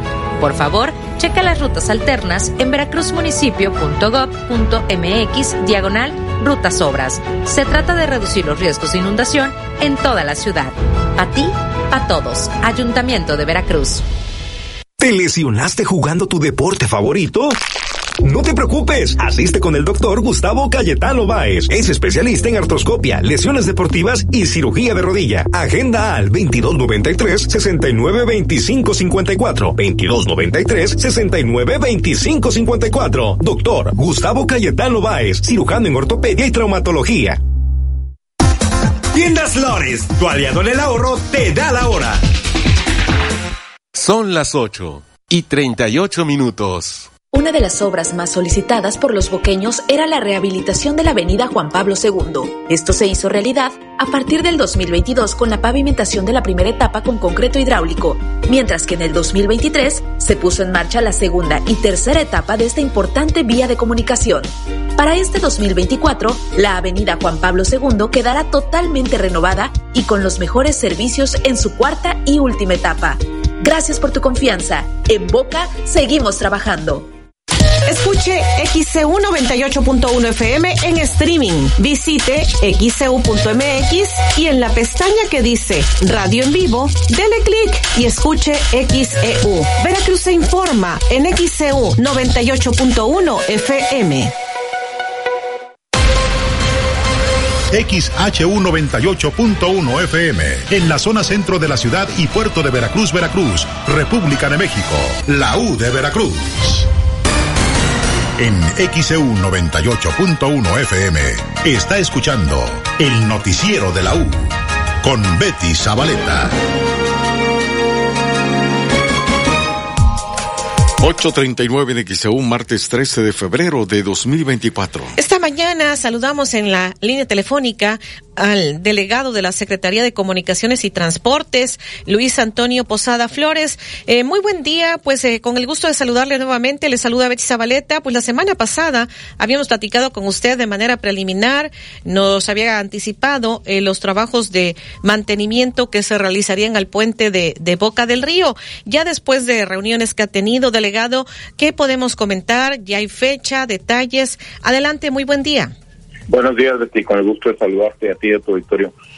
Eh, sí, ya tenemos fecha. Tuvimos otra reunión ayer con el señor presidente municipal. Eh, la, los arrancaremos a las cero horas del jueves los trabajos de mantenimiento eh, con el apoyo del municipio eh, de tránsito para quienes van a realizar un operativo vial para eh, tratar de eh, dar fluidez al tránsito en la zona de en la zona del puente, ¿no? en, el, en, el, sentido de sur a norte, que es el que viene de la Riviera hacia Veracruz. Uh -huh. Entonces, en las cero horas del, Dios mío, pero, discúlpeme, delicado, de cero horas del día jueves, este, ahí empiezan los trabajos y ahí se cierra. Sí, bueno, cerramos, deshabilitamos un carril uh -huh. para, para empezar a trabajar en, la, en el mantenimiento y conservación de este carril. Eh, y bueno, eh, pues siempre, siempre dejando este carril para que pueda, para que pueda circular la gente y los usuarios en el sentido de sur a norte, y como te digo, siempre en coordinación con, con el municipio. Y lo que acordamos también con, con el presidente y su, y su equipo es que vamos a estar en contacto y evaluando cómo se está comportando eh, el operativo para, para poder, si es el caso, que tuviéramos que ajustar algo, eh, así hacerlo. Por nuestra parte, eh, las cuadrillas de, de, trabajadores que van a estar trabajando en el puente, eh, pues es personal que va a estar trabajando las 24 horas, buscando eh, tener una ventana lo más corta posible y, y, y, por consecuencia, pues las menos afectaciones posibles a los usuarios. ¿no? Ahora bien, eh, estas tres semanas es para cada carril, o sea, tres semanas un carril y tres semanas otro carril, o en total las tres semanas por el mantenimiento a los dos carriles, que nos pudiera especificar, delegado. No, las tres semanas son para, para los trabajos completos. Eh, eh, en tres semanas nosotros debemos estar ya teniendo listas eh, toda la reparación de la superficie del puente, que, que son las juntas de dilatación, es la superficie de rodamiento, son los barandales, es pintura, etcétera. Eh, máximo en estas tres semanas nosotros debemos de estar eh, concluyendo los trabajos en su totalidad. ¿Será tránsito municipal quien se haga cargo de guiar la vialidad? Sí, tránsito municipal. Ayer justo también eh, por ahí platicaba, bueno, hubo algunas inquietudes por parte de vecinos eh, y nosotros vamos a tener que hacer algunas gestiones con Guardia Nacional por la zona que es la zona federal, que, que hoy estaremos eh, buscando a la gente de Guardia Nacional eh, solicitando su apoyo para, eh, para la parte correspondiente a la zona federal. Para que ahí guíen ellos, entonces, Guardia Nacional, para que guíe la vialidad en la zona federal, lo que corresponde ahí. Sí, pues evitar eh, evitar el, el, mal uso de los carriles, ¿no? Luego eh, nos topamos ahí con, con usuarios, transporte, eh, que hacen uso de un segundo, tercera fila en algunas zonas. Entonces lo que buscamos es que sea la, lo más ordenado posible, que nos permita tener una, una mayor fluidez eh, en el tránsito y en el paso del puente hacia Boca del Río. Si nos recuerda usted cuánto es lo que se está invirtiendo en estos trabajos, delegado. Son 26 millones de pesos, Betty. Por la vez pasada te dije que alrededor de 20, son 26 millones de pesos de los trabajos. En el caso del puente de Boca del Río se hicieron la sustitución de, todos los elementos metálicos debajo del puente que, tenían eh, presentaban corrosión, diafragmas, travesaños, eh, eh, la parte de los neoprenos debajo del puente y bueno y ahorita esta parte que nos falta por concluir que son la parte de la de la superficie de rodamiento, las juntas, barandales, pintura, señalamiento, etcétera. Las vías alternas para quienes eh, pues eh, a día a día trabajan, quienes van hacia la Riviera Veracruzana o vienen de la Riviera Veracruzana en este caso para para Veracruz, este ¿qué nos diría delegado? Eh, yo les diría que estén atentos en la parte de vías alternas al comunicado del municipio, que es, va a ser el responsable de la parte del operativo y la, y la parte la parte vial. Eh, lo que te puedo decir es que eh, la vía es la misma y hay algunos dispositivos que lo que están buscando es eh, dar una mayor capacidad de tránsito y evitar estos taponamientos que luego se tienen en, hacia adelante del puente y creo que pueden funcionar muy bien, ojalá y así sea. Sí, porque si de por sí como se pone hacia allá la gente que viene y va hacia esa zona en temporada normal, por así decirlo, pues hay momentos en que se congestiona demasiado. Entonces, estando un, un carril, pues con esta, estos trabajos, pues sí, eh, hay mucha preocupación que nos han externado de parte de la gente que vive en todos esos fraccionamientos precisamente de la Riviera Veracruzana. Sí, hemos estado atendiendo eh, a algunos vecinos, eh, atendiendo sus, sus dudas eh, la verdad es que el apoyo que hemos recibido del municipio, eh, ha, sido, ha sido, hemos recibido todo el apoyo del municipio y, nosotros creemos que estas eh, propuestas y estos operativos eh, pueden dejar igual cosas buenas. ¿no? Nosotros lo, lo que nos corresponde es trabajar la parte del cuerpo del puente. Sin embargo, no podíamos hacerlo sin hacer esta coordinación previa con el municipio para justamente pues, evitar en la, en la, medida de lo posible estos eh, eh, estos contratiempos, estas molestias que, que pues definitivamente vamos a causar a los usuarios, pero que como, como comentábamos, pues son trabajos que, que tenemos que hacer de rehabilitación y conservación del puente, que es el que nos da servicio de día a día. Ahora bien, eh, delegado, en algún momento se ha hablado, en la, incluso en la mañanera, ha llegado ahí con el presidente de la necesidad de, de otro puente. ¿Se sabe algo al respecto? Pues mira, ayer platicaba con el presidente y lo hemos platicado también a nivel central. Eh, hay, hay algunas eh, propuestas de puente, eh, se tienen que hacer eh, algunos estudios de movilidad, ver los, la cantidad de tránsito que, eh, cruza hacia la zona metropolitana o hacia la zona de Boca del Río Veracruz, tenemos que ver eh, los deseos de viaje para poder tomar eh, mayores decisiones. Eh, ayer platicando con el presidente quedamos de explorar estas vías y buscar opciones a corto, mediano y largo plazo. Entonces, primero tendría que evaluarse si, si se hace necesario, estoy entendiendo, si, si se hace necesario otro puente, delegado.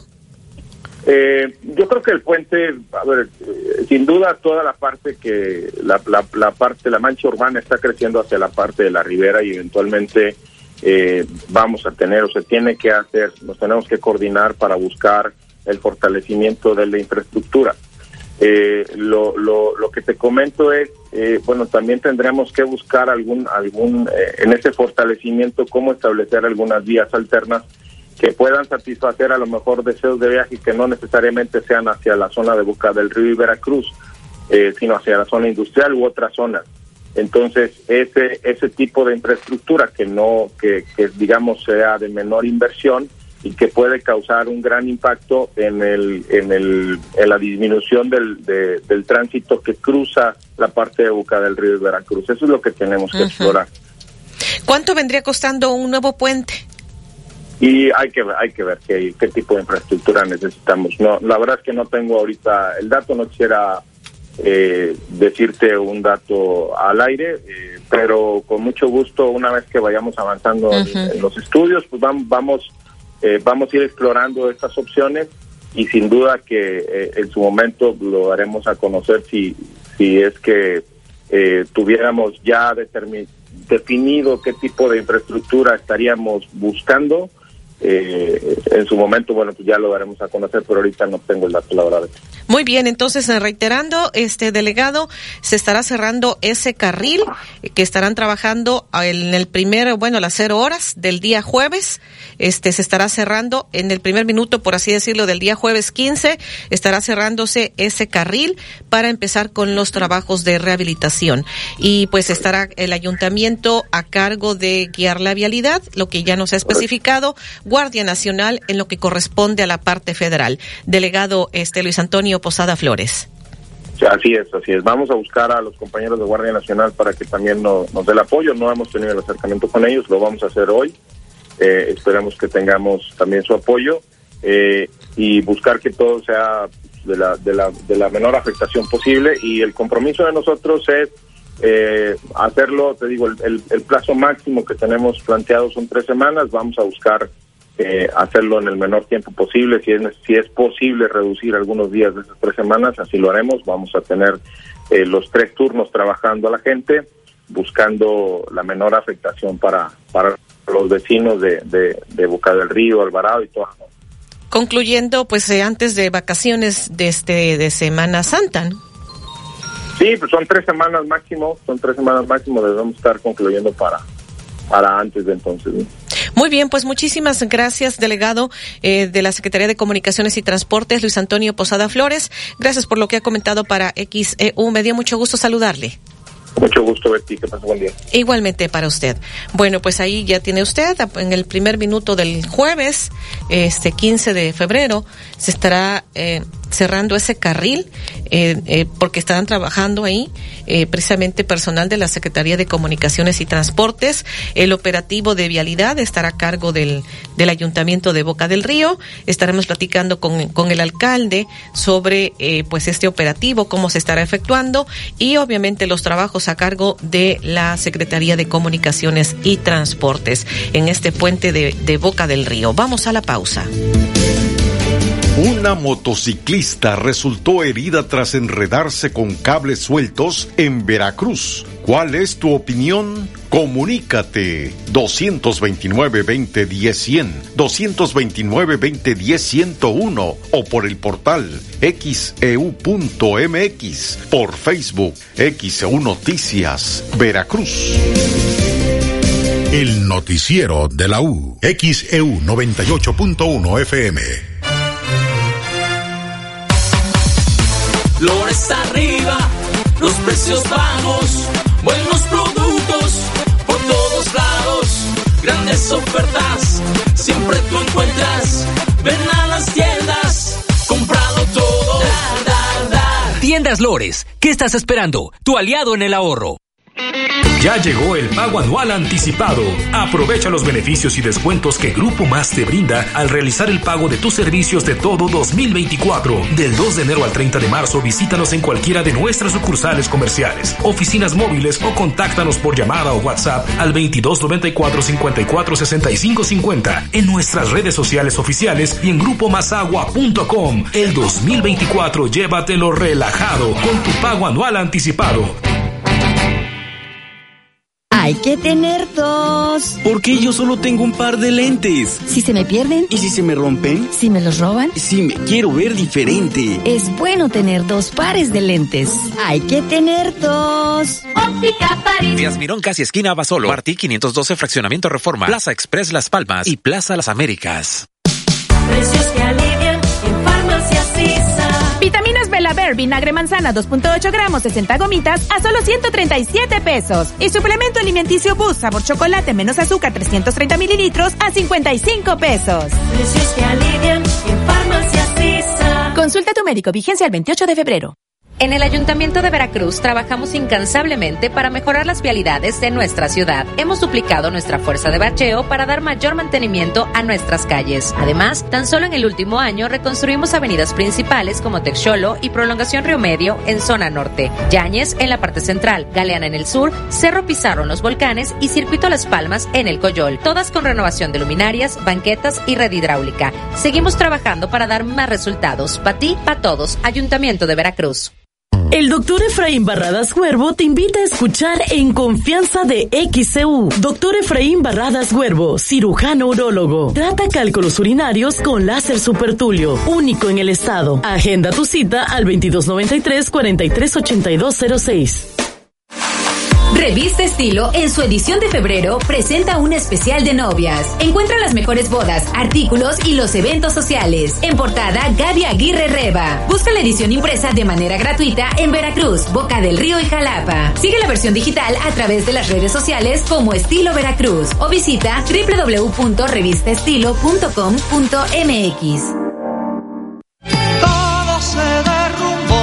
pareja te dejó plantado? ¡No te preocupes! Gas Express Nieto está contigo. Brindamos el mejor servicio y atención. Recarga tu tanque de gas estacionario, doméstico, industrial o comercial al 2299 81 11 11. Recuerda, en el mes del amor, Gas Express Nieto no te abandona. Gas Express Nieto, un servicio a todo gas. Escuche XEU 98.1 FM en su celular. Es gratis y no gasta datos. XEU te informa y te orienta. XEU 98.1 FM. En XEU 98.1 FM está escuchando el noticiero de la U con Betty Zabaleta. 854 en XEU, martes 13 de febrero de 2024. XEU desde el estudio Fernando Paso Sosa, en el séptimo piso del edificio Pasos. Anoche hubo un fuerte operativo por detonaciones de arma de fuego en la avenida Miguel Ángel de Quevedo.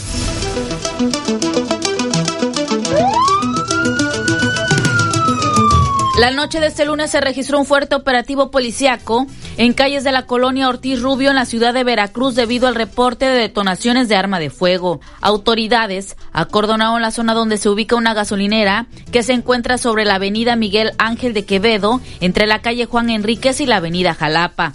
Vecinos del lugar fueron quienes alertaron a los números de emergencia sobre los disparos, por lo que elementos de la Policía Estatal y Naval acudieron al sitio donde montaron un operativo de revisión de automóviles que circulaban por la zona. Elementos del orden peinaron la zona y encontraron varios casquillos percutidos, los cuales fueron recolectados. Hasta el momento, se desconoce los motivos de las detonaciones y si hubo alguna detención relacionada con los hechos. Con información de Alonso Talavera, XEU Noticias a Nabel Vela Peguero.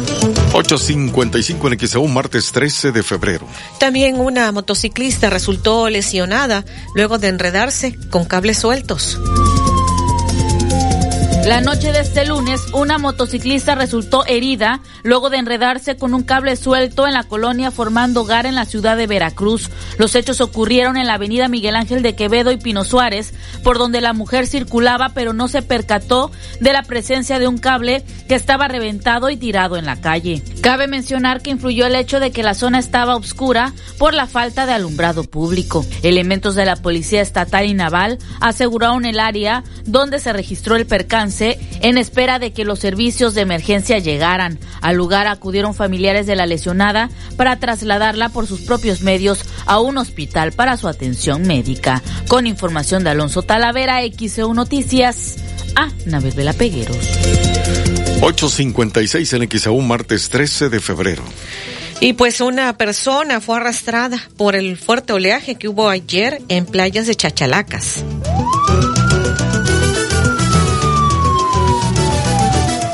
A través de un comunicado, la Secretaría de Seguridad Pública informó que rescató una persona que fue arrastrada por el fuerte oleaje en la playa de Chachalacas, perteneciente al municipio de Úrsulo Galván. En el mismo boletín se dio a conocer que tras el rescate, la persona fue trasladada a un hospital para su atención médica. En el comunicado se indica lo siguiente. La Secretaría de Seguridad Pública, a través de la Compañía Marítima de Fuerza Civil, rescató una persona que debido al oleaje fue arrastrada mar adentro en la playa de Chachalacas, municipio de Úrsulo Galván. Posteriormente fue trasladada a un hospital para su atención médica. Es parte de lo que se lee en el comunicado XEU Noticias a Navela Pegueros. 857 en XEU, martes 13 de febrero. Bueno, y decirle el de la mañanera, la secretaria de Gobernación, Luisa María Alcalde, ella destacó una vez más las reformas que está enviando el presidente. Ahí estuvo en la mañanera y pues esto fue lo que dijo.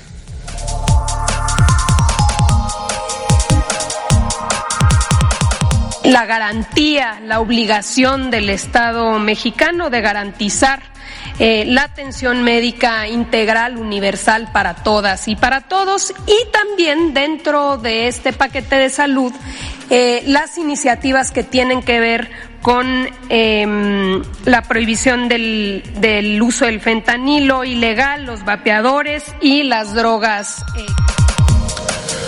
858 en XAU, martes 13 de febrero. También en la mañanera de este día, el presidente dijo que podría firmar un decreto para que haya subsidio de Comisión Federal en Sonora. Sí, eh, ya tengo el informe, tanto de Hacienda como de la Comisión Federal de Electricidad, y es muy probable que ahora que voy a Sonora se firme ya un decreto con ese propósito. 859 en XEU, martes 13 de febrero. Y también ahí, pues dicen que va avanzando la investigación de la filtración de los datos personales de reporteros que cubren las mañaneras. Esto es lo que dice el vocero de la presidencia, Jesús Ramírez. Y acerca de lo que comentas sobre el hackeo, la fuga de información. No tengo todavía. Siguen las investigaciones ya. El reporte, el INAI ya está investigando y se dio parte de la fiscalía, entonces está avanzando la Sí, ya se presentaron las denuncias. 9 de la mañana en XEU, 9 en punto. Bueno, también le preguntaron al presidente sobre lo dicho por Carlos Slim. Eh, Carlos Slim en la rueda de prensa de ayer consideró excesiva la militarización del país y esto es lo que dijo el presidente. Eh, vivimos en un país afortunadamente libre, en donde todos nos manifestamos, nos expresamos. eh, respetamos mucho el punto de vista de Carlos Slim, nada más que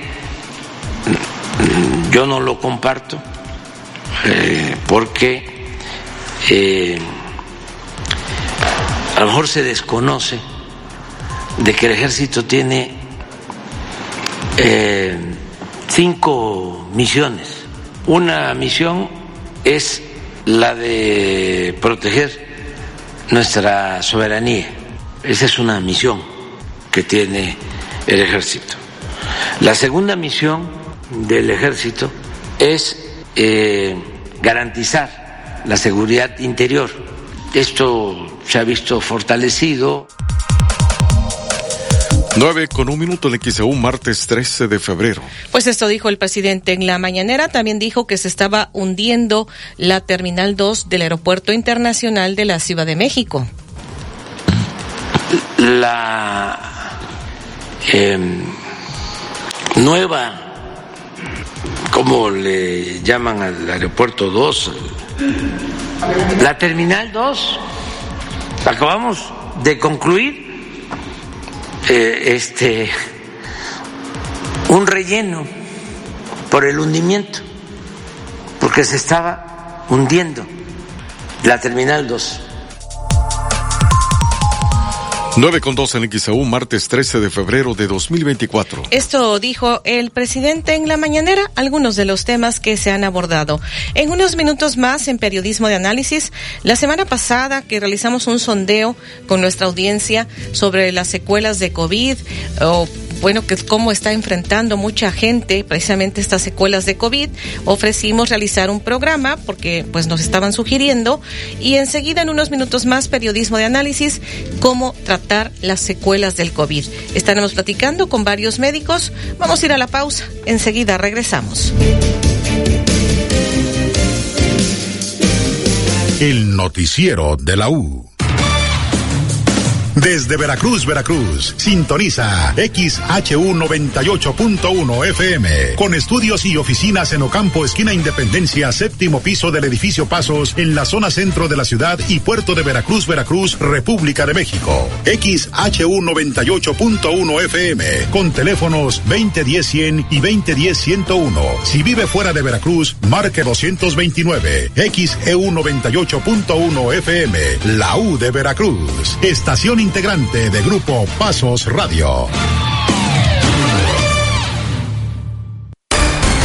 En XEU 98.1 FM está escuchando el noticiero de la U con Betty Zabaleta. 9 con 3 en XEU, martes 13 de febrero de 2024. Por acá tenemos mensajes. José Luis de Río Medio nos pide que se invite al representante del FOBISTE, así como se invitó recientemente en Periodismo de Análisis al delegado de Infonavit. Es lo que nos están solicitando. Estaremos buscando con mucho gusto. Esté pendiente. Acá también nos dicen felicidades a todos y XCU es un referente en la vida de los veracruzanos.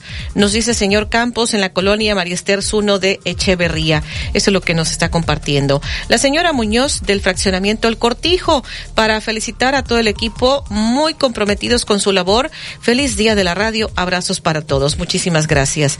Acá también eh, nos dice Laura Isabel Lara Limón en Lomas de Río Medio 2. Cada vez que veo algún empleado de compañía de cable o telefonía, les pido que corten el cable sobrante y lo recojan, porque pues también los dejan tirado ahí en las entradas de las casas. Dicen que sí, pero no lo hacen. Dice gracias y felicidades por el día de la radio. Muchísimas gracias a usted.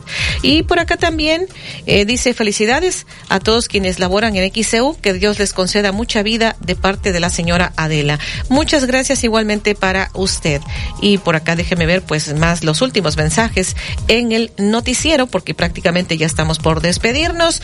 La noche del domingo a lunes, eh, en Diver Plaza hubo un robo masivo en varios locales. Ayer fue descubierto al abrir las puertas, dice la señora María Martínez, del fraccionamiento del norte y Río Medio. Es lo que nos está compartiendo. Muchísimas gracias a la audiencia por el favor de su atención. Lo invitamos. A continuación tendremos periodismo de análisis, cómo tratar las secuelas del COVID. Manténgase informado escuchando XEU 98.1 FM. XEU 98.1 FM.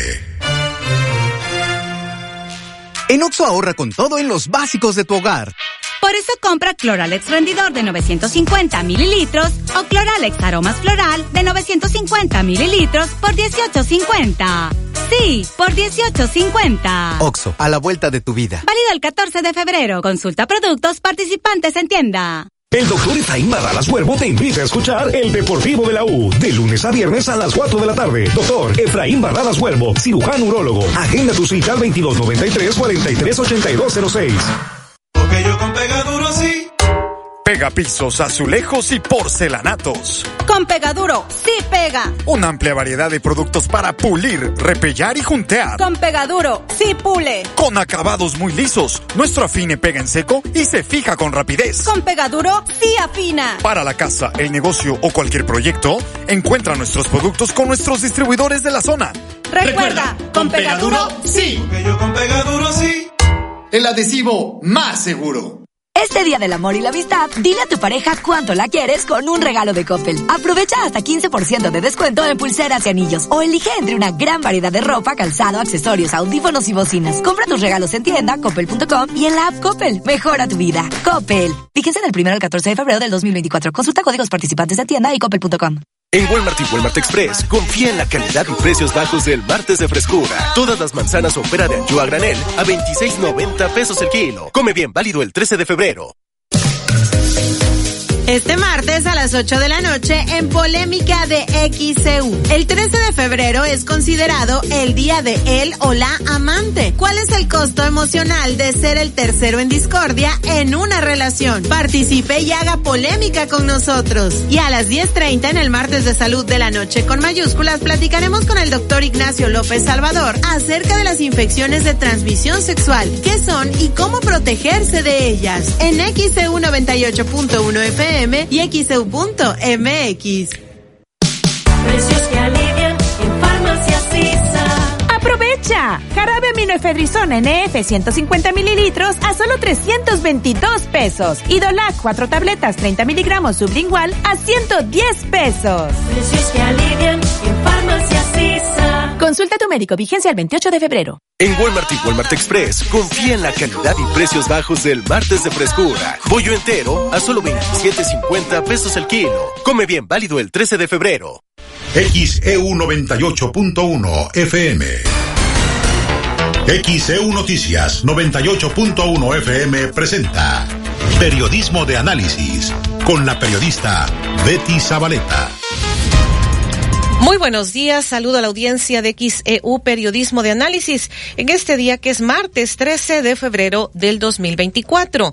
¿Cómo tratar las secuelas del COVID? El tema de esta mañana, decíamos que el sondeo que tuvimos la semana pasada, varias, eh, varias personas que se comunicaron para comentarnos, compartirnos algunos de los padecimientos que están teniendo y que pues la gente o mucha gente lo está relacionando con el COVID, porque nos dicen antes del COVID yo no tenía ese padecimiento después de la pandemia del COVID, pues sí, esto se me ha presentado, este tipo de manifestaciones. Gente que nos decía, una radio escucha, que había tenido trombos después de que le dio COVID, eh, también eh, que se sienten muy cansados todavía, que si caminan largas distancias se fatigan, eh, dolor de cuerpo, entre algunas otras, y uno que fue como que muy recurrente, que nos decían tos persistente, eh, que todavía a pesar de que han transcurrido varios meses, hay gente que todavía presenta tos y pues ahí algunos de los eh, síntomas que nos estaban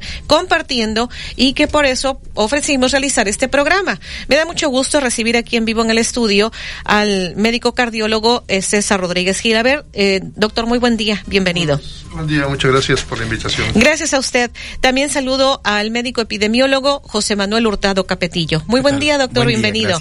el médico neumólogo, el doctor René García Toral. Bienvenido, doctor. Gracias por estar con nosotros. Eh, y la doctora Elizabeth Lezama es especialista en epidemiología. Muy buen día, doctora. ¿Qué tal? Gracias por la invitación. Gracias a ustedes. Pues entramos de lleno. Eh, médico epidemiólogo José Manuel Hurtado Capetillo. Entramos pues eh, haciendo ahora sí que recordando lo que vivimos en la pandemia y lo que ahora nos dice la gente y, que nos piden que no se deje de lado el seguir orientando cómo tratar secuelas del COVID. Adelante, doctor. Sí, mire, yo, yo les diría nosotros, nuestro sistema orgánico, nuestro sistema inmune no tenía la experiencia de estar ante este virus SARS-CoV-2. Y esto, imagínese usted como si fuera una carrera y estamos formados hombres, mujeres, niños, adultos, mujeres embarazadas, adultos mayores, a punto de iniciar una carrera. Y nos dicen que la carrera es de un kilómetro aparentemente no es mucho. Y empezamos esa carrera. Algunos no van a poder concluirla, algunos probablemente lleguen a la orillita del kilómetro, algunos sí llegan bien al kilómetro, pero de aquí a que recuperen las fuerzas van a tardar más tiempo y habrá quienes corrieron el kilómetro, se siguieron de largo y ni tan siquiera se cansaron. Eso es lo que nosotros vivimos ante la presencia de un virus. Nos agarró en diferentes niveles del estado de salud. No todos los mexicanos, de hecho, más del 60-70% de los mexicanos ya vive con una enfermedad. Y la primera es obesidad, la segunda es diabetes, hipertensión. No somos una población que se caracterice por ser una población sana. El mexicano es alegre, pero no es sano. Entonces, ya nos encontramos con una situación diferente a las de otros países.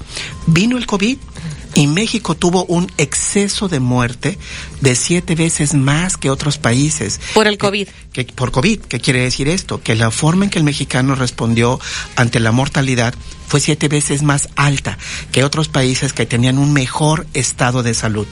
Termina la parte grave de la mortalidad, aparecen los biológicos, aparecen las vacunas, vemos cómo se da una disminución de la mortalidad de la gravedad, de la hospitalización, y entonces empezamos a reparar que personas que decían, como usted lo dijo, es que yo estaba bien antes de COVID y ahora a mí me dio COVID y me cuesta trabajo respirar, me canso fácilmente, eh, ya soy hipertenso, ya soy diabético, y a este momento ya hay estudios que han identificado cómo esta enfermedad vino a acelerar la respuesta celular, la respuesta que a lo mejor sí yo iba a ser diabético, a lo mejor sí yo iba a ser hipertenso, pero con esta eh, enfermedad general sistémica vimos como que hubo un empujón Se aceleró. a que se Si presentara de por sí ya estaba como que Predispuesto. predispuesto, a tener este diabetes, eh, ser hipertenso, entonces Esto- se aceleró. Y, y este aceleramiento hizo que los años que iba a tardar en que apareciera,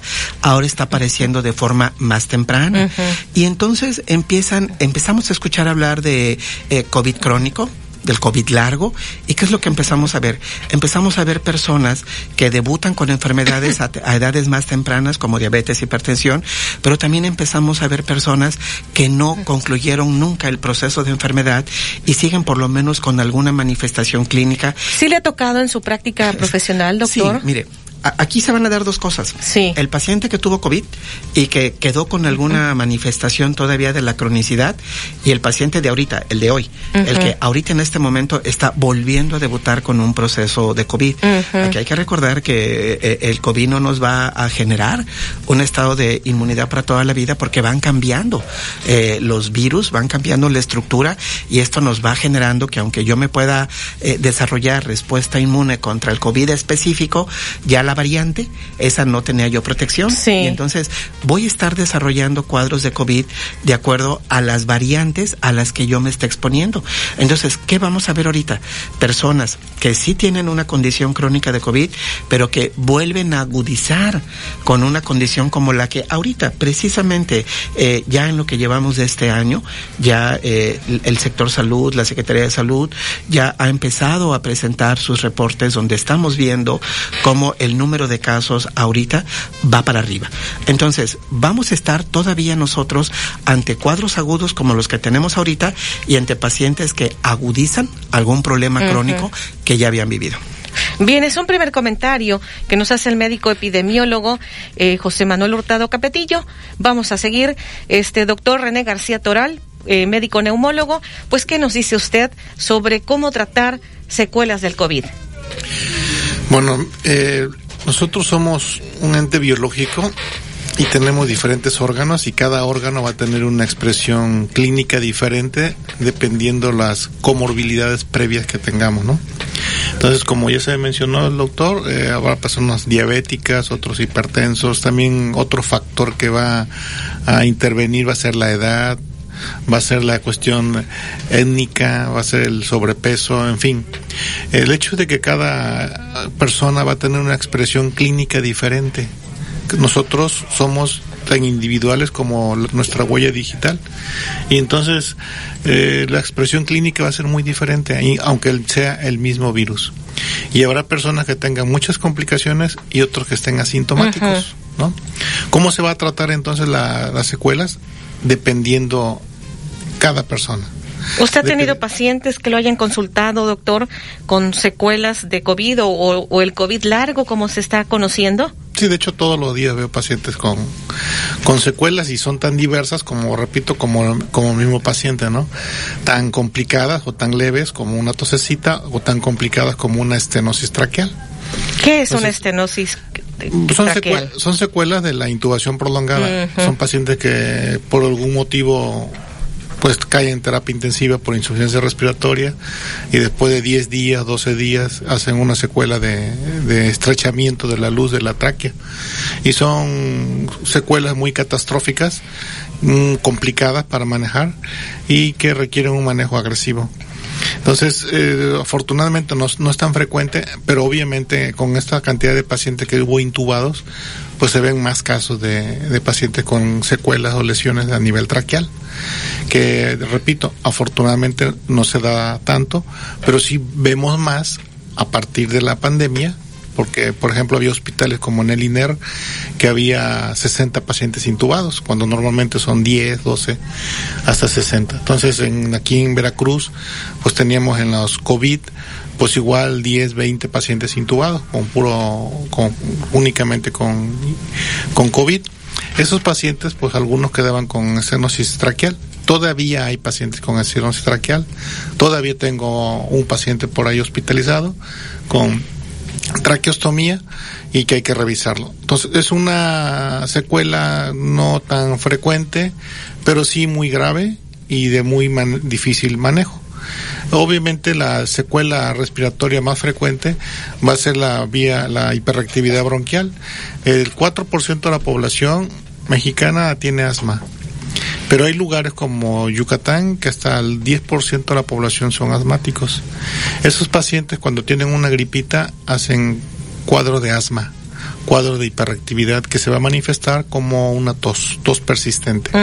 son, muchos pacientes no saben que son asmáticos, ven al niño toser y no le hacen caso, porque creen que es una tos normal. No, y la tos normal no existe. La tos de hecho es un reflejo pero no es, no es normal, nos está indicando que hay una enfermedad, que hay un problema. Y entonces el virus, cuando infecta la vía aérea, la vuelve más sensible. Y el asmático que tiene una tos leve, muy leve, bueno, con el virus incrementa esa hiperactividad, esa hipersensibilidad de la vía aérea y posteriormente con el polvo, con el humo, con la exposición al cloro o algunos otros inhalantes irritantes, la persona va a tener tos, una tos persistente. Acuden a la consulta por esa tos que no cede con nada. O acuden con otros síntomas, por ejemplo, con un pecho apretado, sensación de flema en el pecho o falta de aire. Entonces no es otra más que la expresión clínica de un broncoespasmo o de un edema de la vía aérea, de la mucosa de la vía aérea, que se presentó por eh, la exposición previa al virus. Entonces, ¿cómo se va a manejar esto? Se va a manejar con antiinflamatorios, con medicamentos broncodilatadores. Eh, Pero obviamente tienen que consultar con este un especialista, en este caso es neumología o, o, qué especialidad directamente, doctor. Bueno, la vía aérea la maneja el neumólogo. Y lo ideal sería que dependiendo de los síntomas, eh, vea cada, cada especialista, ¿no? O incluso médico general, médico internista, dependiendo de cada caso. Muy bien, pues es un primer comentario que nos hace el médico neumólogo, el doctor René García Toral. Ya tenemos varias preguntas, comentarios del público. Vamos a la pausa, enseguida regresamos. 9 con 19 el XEU, martes 3. Llama a Inetel 804-33-2000. Participa. Porque en estas elecciones tu decisión es importante. INE. XHU98.1 FM, en la zona centro de la ciudad y puerto de Veracruz, Veracruz, República de México, la U de Veracruz. En XEU 98.1 FM estás escuchando Periodismo de Análisis. 9 con 24 minutos en el un martes 13 de febrero de 2024. Estamos en periodismo de análisis con este tema. ¿Cómo tratar las secuelas del COVID? Vamos a escuchar al médico cardiólogo César Rodríguez Gilaber. Doctor, ¿qué nos dice al respecto? Sí, muchas gracias.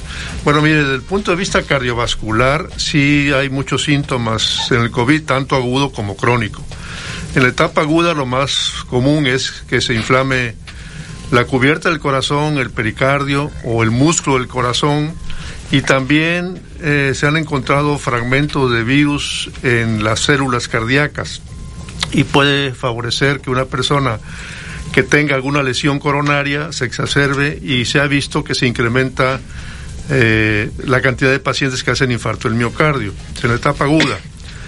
El virus eh, no queda completamente erradicado del organismo, sino que quedan algunos fragmentos, algunas proteínas del virus que quedan ahí residuales. Eso pasa con muchas enfermedades virales. Sí.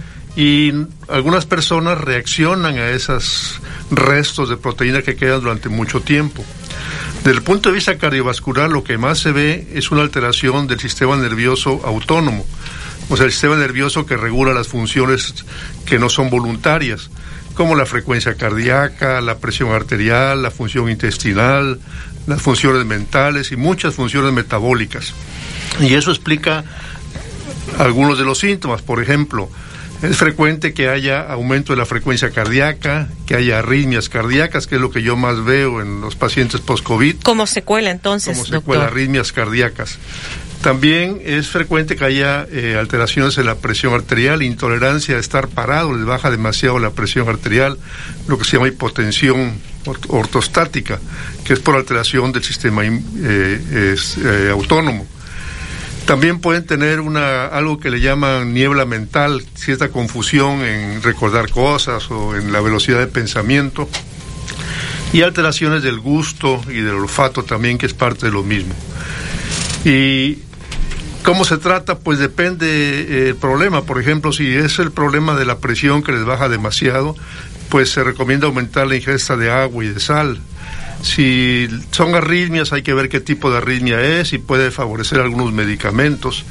Y también se recomienda, pues desde luego, lo que siempre es llevar un estilo de vida sano, abstinencia de alcohol en esos periodos y incrementar un poco la actividad física. Es lo que se recomienda. Algunos pacientes, por ejemplo, que hacen pericarditis, eh, pues necesitan también tratamiento. ¿Qué es pericarditis, doctor? Es la inflamación de la cubierta del pericardio. Se inflama, da dolor de pecho y a veces puede producir derrames pericárdicos que pueden causar más problemas. Eso se trata con medicamentos y habitualmente se resuelve favorablemente. Algunos casos pueden quedar en forma crónica engrosamiento del pericardio, pero eso es, eso es muy raro. Ahora, esos fenómenos, pues es, variable lo que duran. Por ejemplo, la tos generalmente se dice que dura alrededor de cuatro semanas, porque hay una hiperreactividad en, en la garganta, el reflejo de la tos. Pero otros síntomas como el dolor muscular y eh, las alteraciones de la presión pueden durar a veces varios meses. También es cierto que eh, muchos síntomas a veces pues las personas lo achacan al COVID y no son precisamente por el COVID, ¿no? Hay muchas razones por las que una gente puede sentirse cansado, puede tener dolores musculares. Entonces hay que investigar cada caso en forma individual. Muy bien. Y obviamente pues acudir a, este con un médico cardiólogo. Bueno, el, si algún síntoma es de corazón, pues sí, con médico cardiólogo. Hay que hacerle monitoreo de su frecuencia cardíaca con un, estudio que se llama Holter, hay que hacer un ecocardiograma para ver si no está inflamado alguna parte del corazón. A veces hay que hacer estudios para ver si hay isquemia cardíaca, porque si la persona ya tiene previamente un problema de, de coronarias, pues puede exacerbar cuando se presenta un cuadro de COVID. Muy bien. Y bueno, por acá vamos a escuchar también a nuestra invitada Elizabeth Lezama, especialista en epidemiología. Adelante, doctora. Bueno, eh, como mencionaban los doctores, eh, cada cuerpo pues es diferente, cada cuerpo o cada paciente tiene, tiene enfermedades previas, hay quienes llevan un estilo de vida más saludable, por lo que no todos manifiestan los mismos síntomas. Cuando comienza la pandemia, no teníamos idea de lo que esta enfermedad nos iba a dejar a la larga. Ya ahorita que ya han pasado algunos años, pues ya se han realizado estudios y hemos, eh, o bueno, se, se han descrito que es muy común encontrar lo que mencionaban algunas personas, como es fatiga, este, inclusive pérdida de cabello, falta de apetito, una tos crónica. Sin embargo, también es importante lo que mencionaba el doctor. Hay que tener el antecedente previo de que efectivamente hayamos tenido una prueba confirmatoria de que se trata de un caso de COVID y no de que sea a lo mejor relacionado a alguna otra causa. Entonces, pues sí es importante valorar cada caso en particular para que se pueda establecer el tratamiento adecuado y descartar algunas otras causas que pudieran estar causando estos síntomas. Muy bien. Creo que vamos a ir a pausa. No, vamos a dar lectura a mensajes, comentarios de nuestra audiencia. Por acá, este, déjeme ver lo que ya nos están diciendo. Ay, déjame ver dónde, este, mientras se me va actualizando. En este que nos decían, déjeme ver porque acá, bueno, dice Juan, Juana Flores en Boca del Río. Mi hija tiene 25 años, tuvo COVID, después ha tenido síntomas tipo alergias, tos, flemas, falta de oxígeno. Le han tenido que o la han tenido que hospitalizar y hasta tiene problemas en su trabajo, ya que con los cambios de clima pues se enferma constantemente. ¿Qué se le puede este decir a esta radio escucha? ¿Es su hija? de 25 años la que está presentando estos síntomas. Doctor sí, Hurtado. Mire, definitivamente todo paciente debe de ser evaluado tiene que hacerse un interrogatorio muy completo.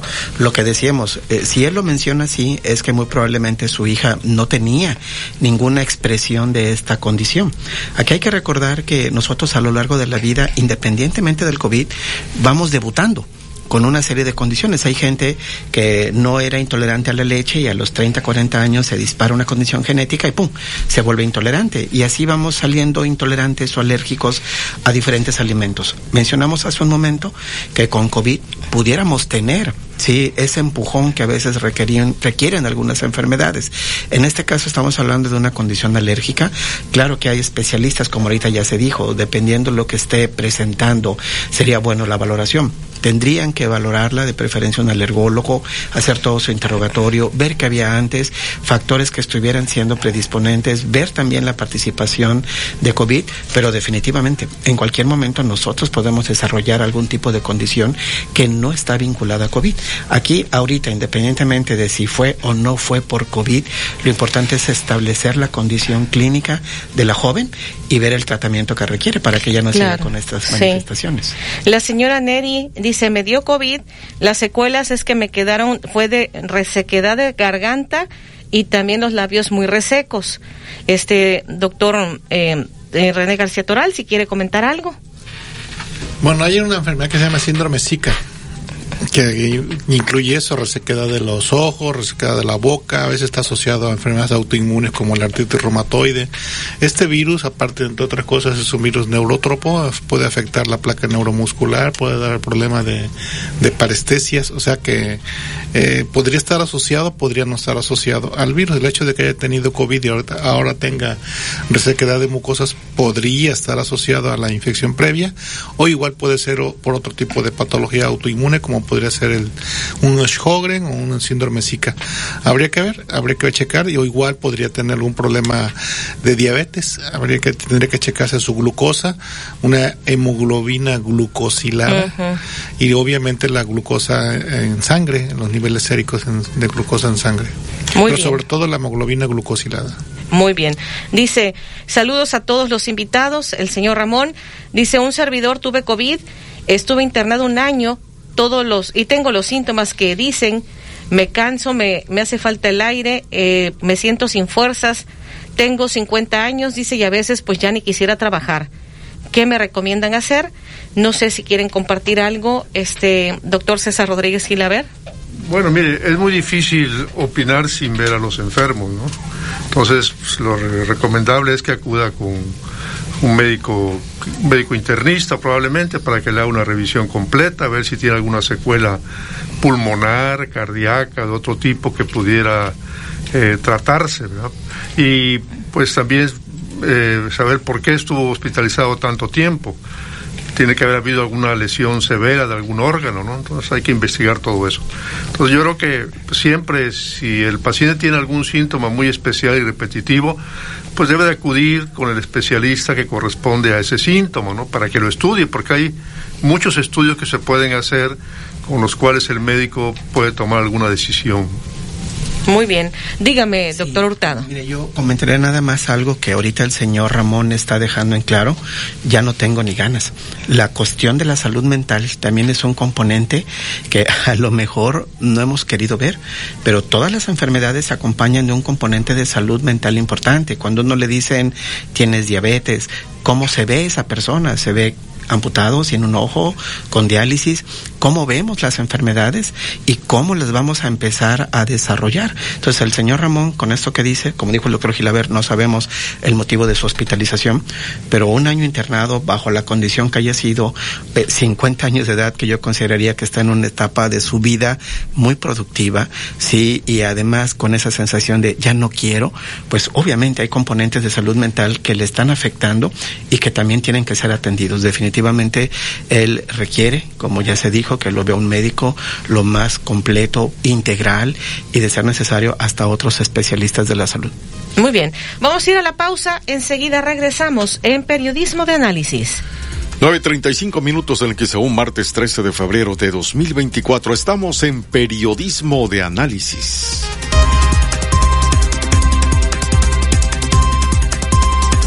XEU 98.1 FM.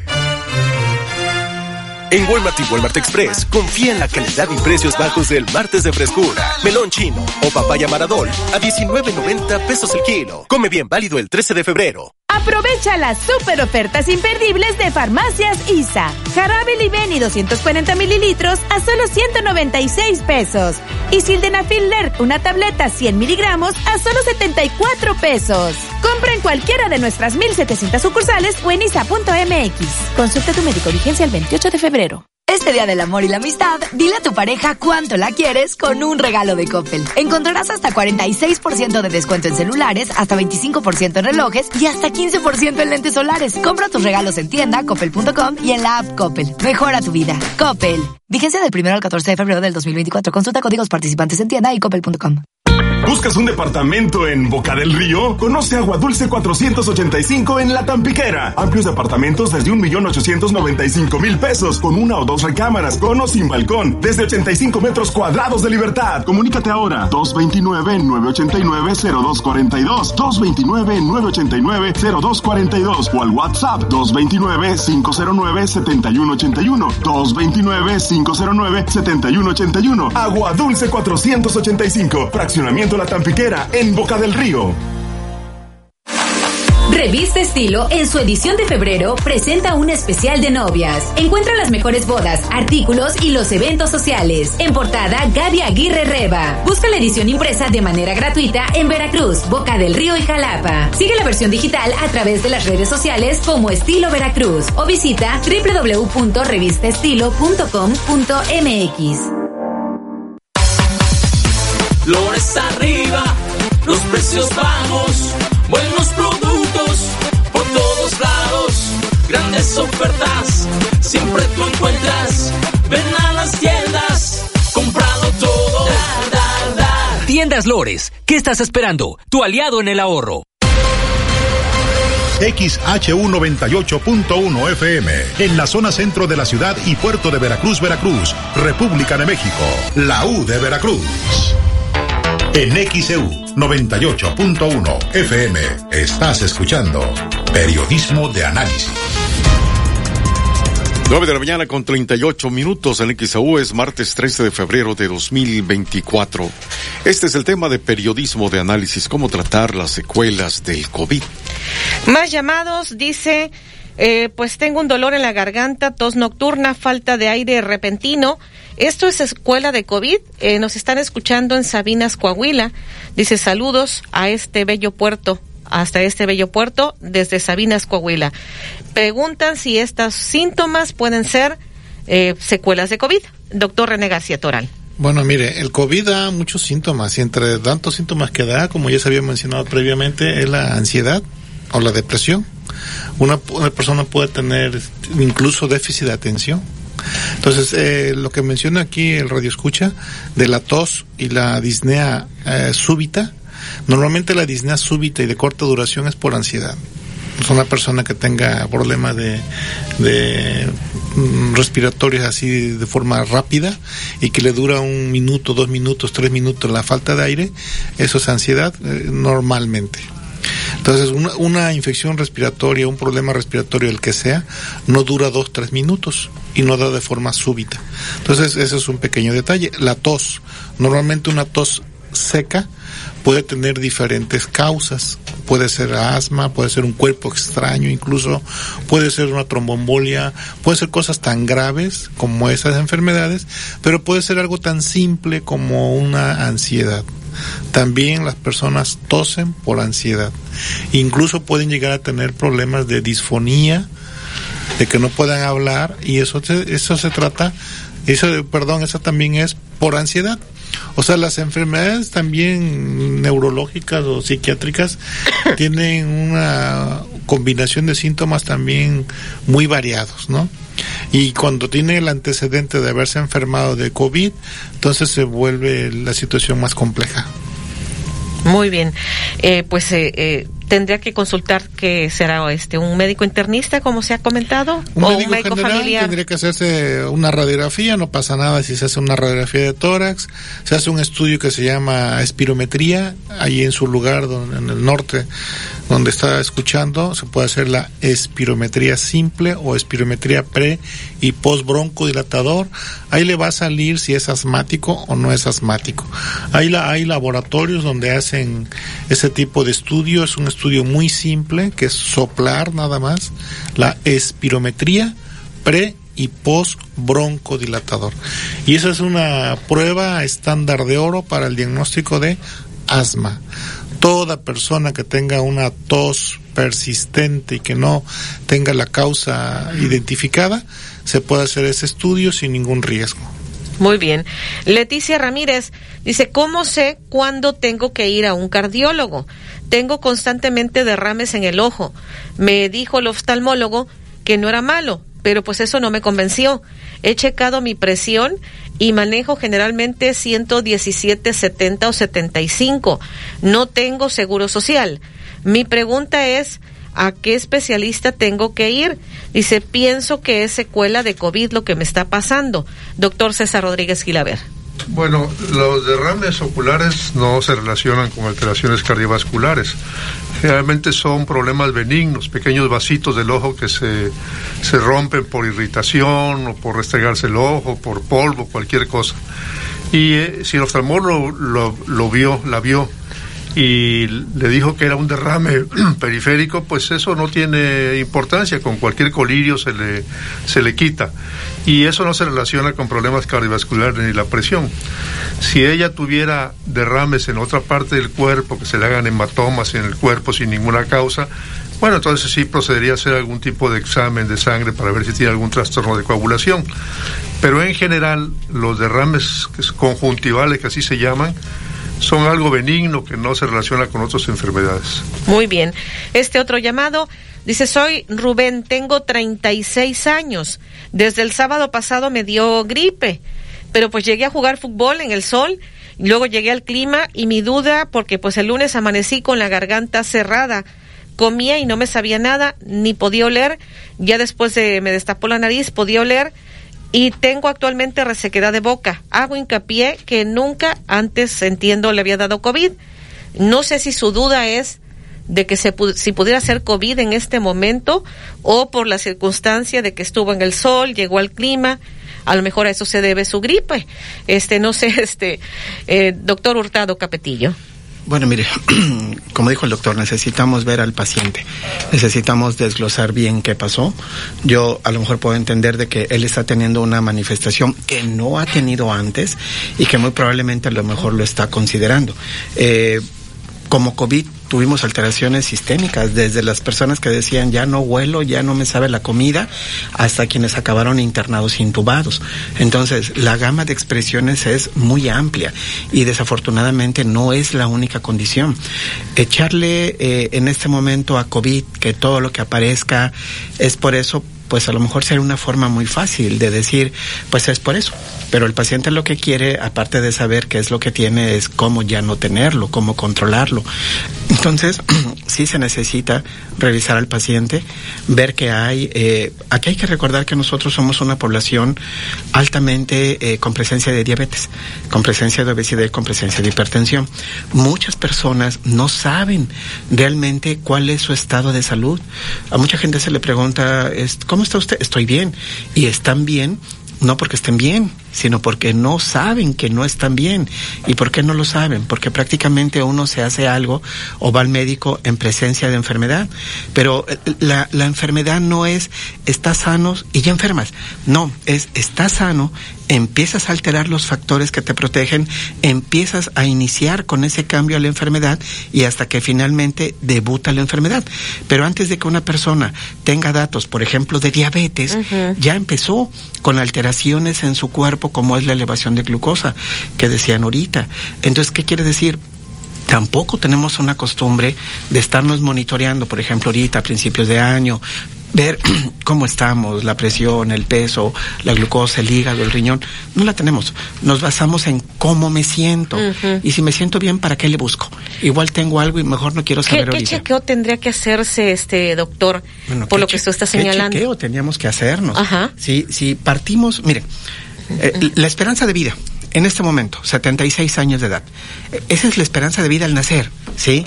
Pero la esperanza de vida de que usted esté sin ninguna condición que lo haga dependiente de algo, 66 años. O sea, los últimos 10 o 15 años del mexicano ya lo vive dependiente de algo, dependiente de una prótesis, dependiente de una hemodiálisis, dependiente de algo.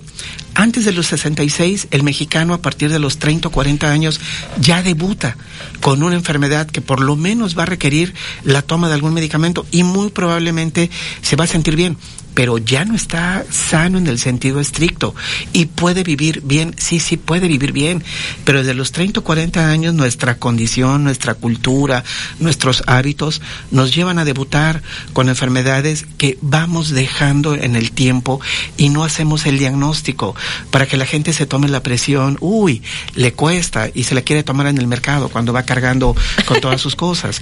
Entonces, nosotros, desafortunadamente, la cultura de salud como tal no es la mejor que hemos desarrollado, pero las guías y las normas y muchas cosas en México establecen que desde que uno ya tiene algún factor, si yo, mis padres son diabéticos, pues ya tengo un factor para eso, si son hipertensos, ya tengo un factor para eso, si yo soy obeso desde niño, pues ya tengo factores para ir teniendo complicaciones. Los chequeos van en el sentido clínico de poder eh, identificar si hay alguna análisis de laboratorio entonces. en, en, dos sentidos. En el sentido clínico de te reviso te veo porque a, a, lo mejor ese cuellito negro que traes no es mugre ¿eh?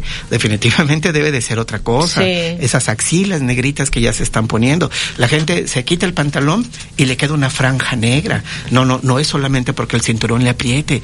Ya va siendo datos de alteraciones. Por eso la clínica de explorar y de interrogar y los estudios de laboratorio que deben de ser eh, solicitados con base en esa clínica. Pero volvemos a lo mismo, vamos al médico por enfermedad, no no de forma preventiva. No, así que voy al médico, ¿a qué vas? Pues voy a que me diga que necesito cómo estoy para que el resto del año me la pase bien. Eso sería algo muy bueno en nuestra eso sería lo ideal Sí. muy bien vamos a ir a la pausa enseguida regresamos 947 en XEU, martes 13 de febrero de 2024. XEU 98.1 FM. En Oxo ahorra con todo en los básicos de tu hogar. Llévate aceite Nutrioli de 720 mililitros a solo 40 pesos. Sí, aceite Nutrioli de 720 mililitros a solo 40 pesos. Oxo, a la vuelta de tu vida. Consulta productos participantes en tienda. Válido el 14 de febrero. Este 14 de febrero, festéjalo en el lugar de moda, la Cantinita de Lara. Desde las 2 de la tarde, son cubano en vivo. Y por la noche, Sembradores del Son en concierto. voy a ser feliz.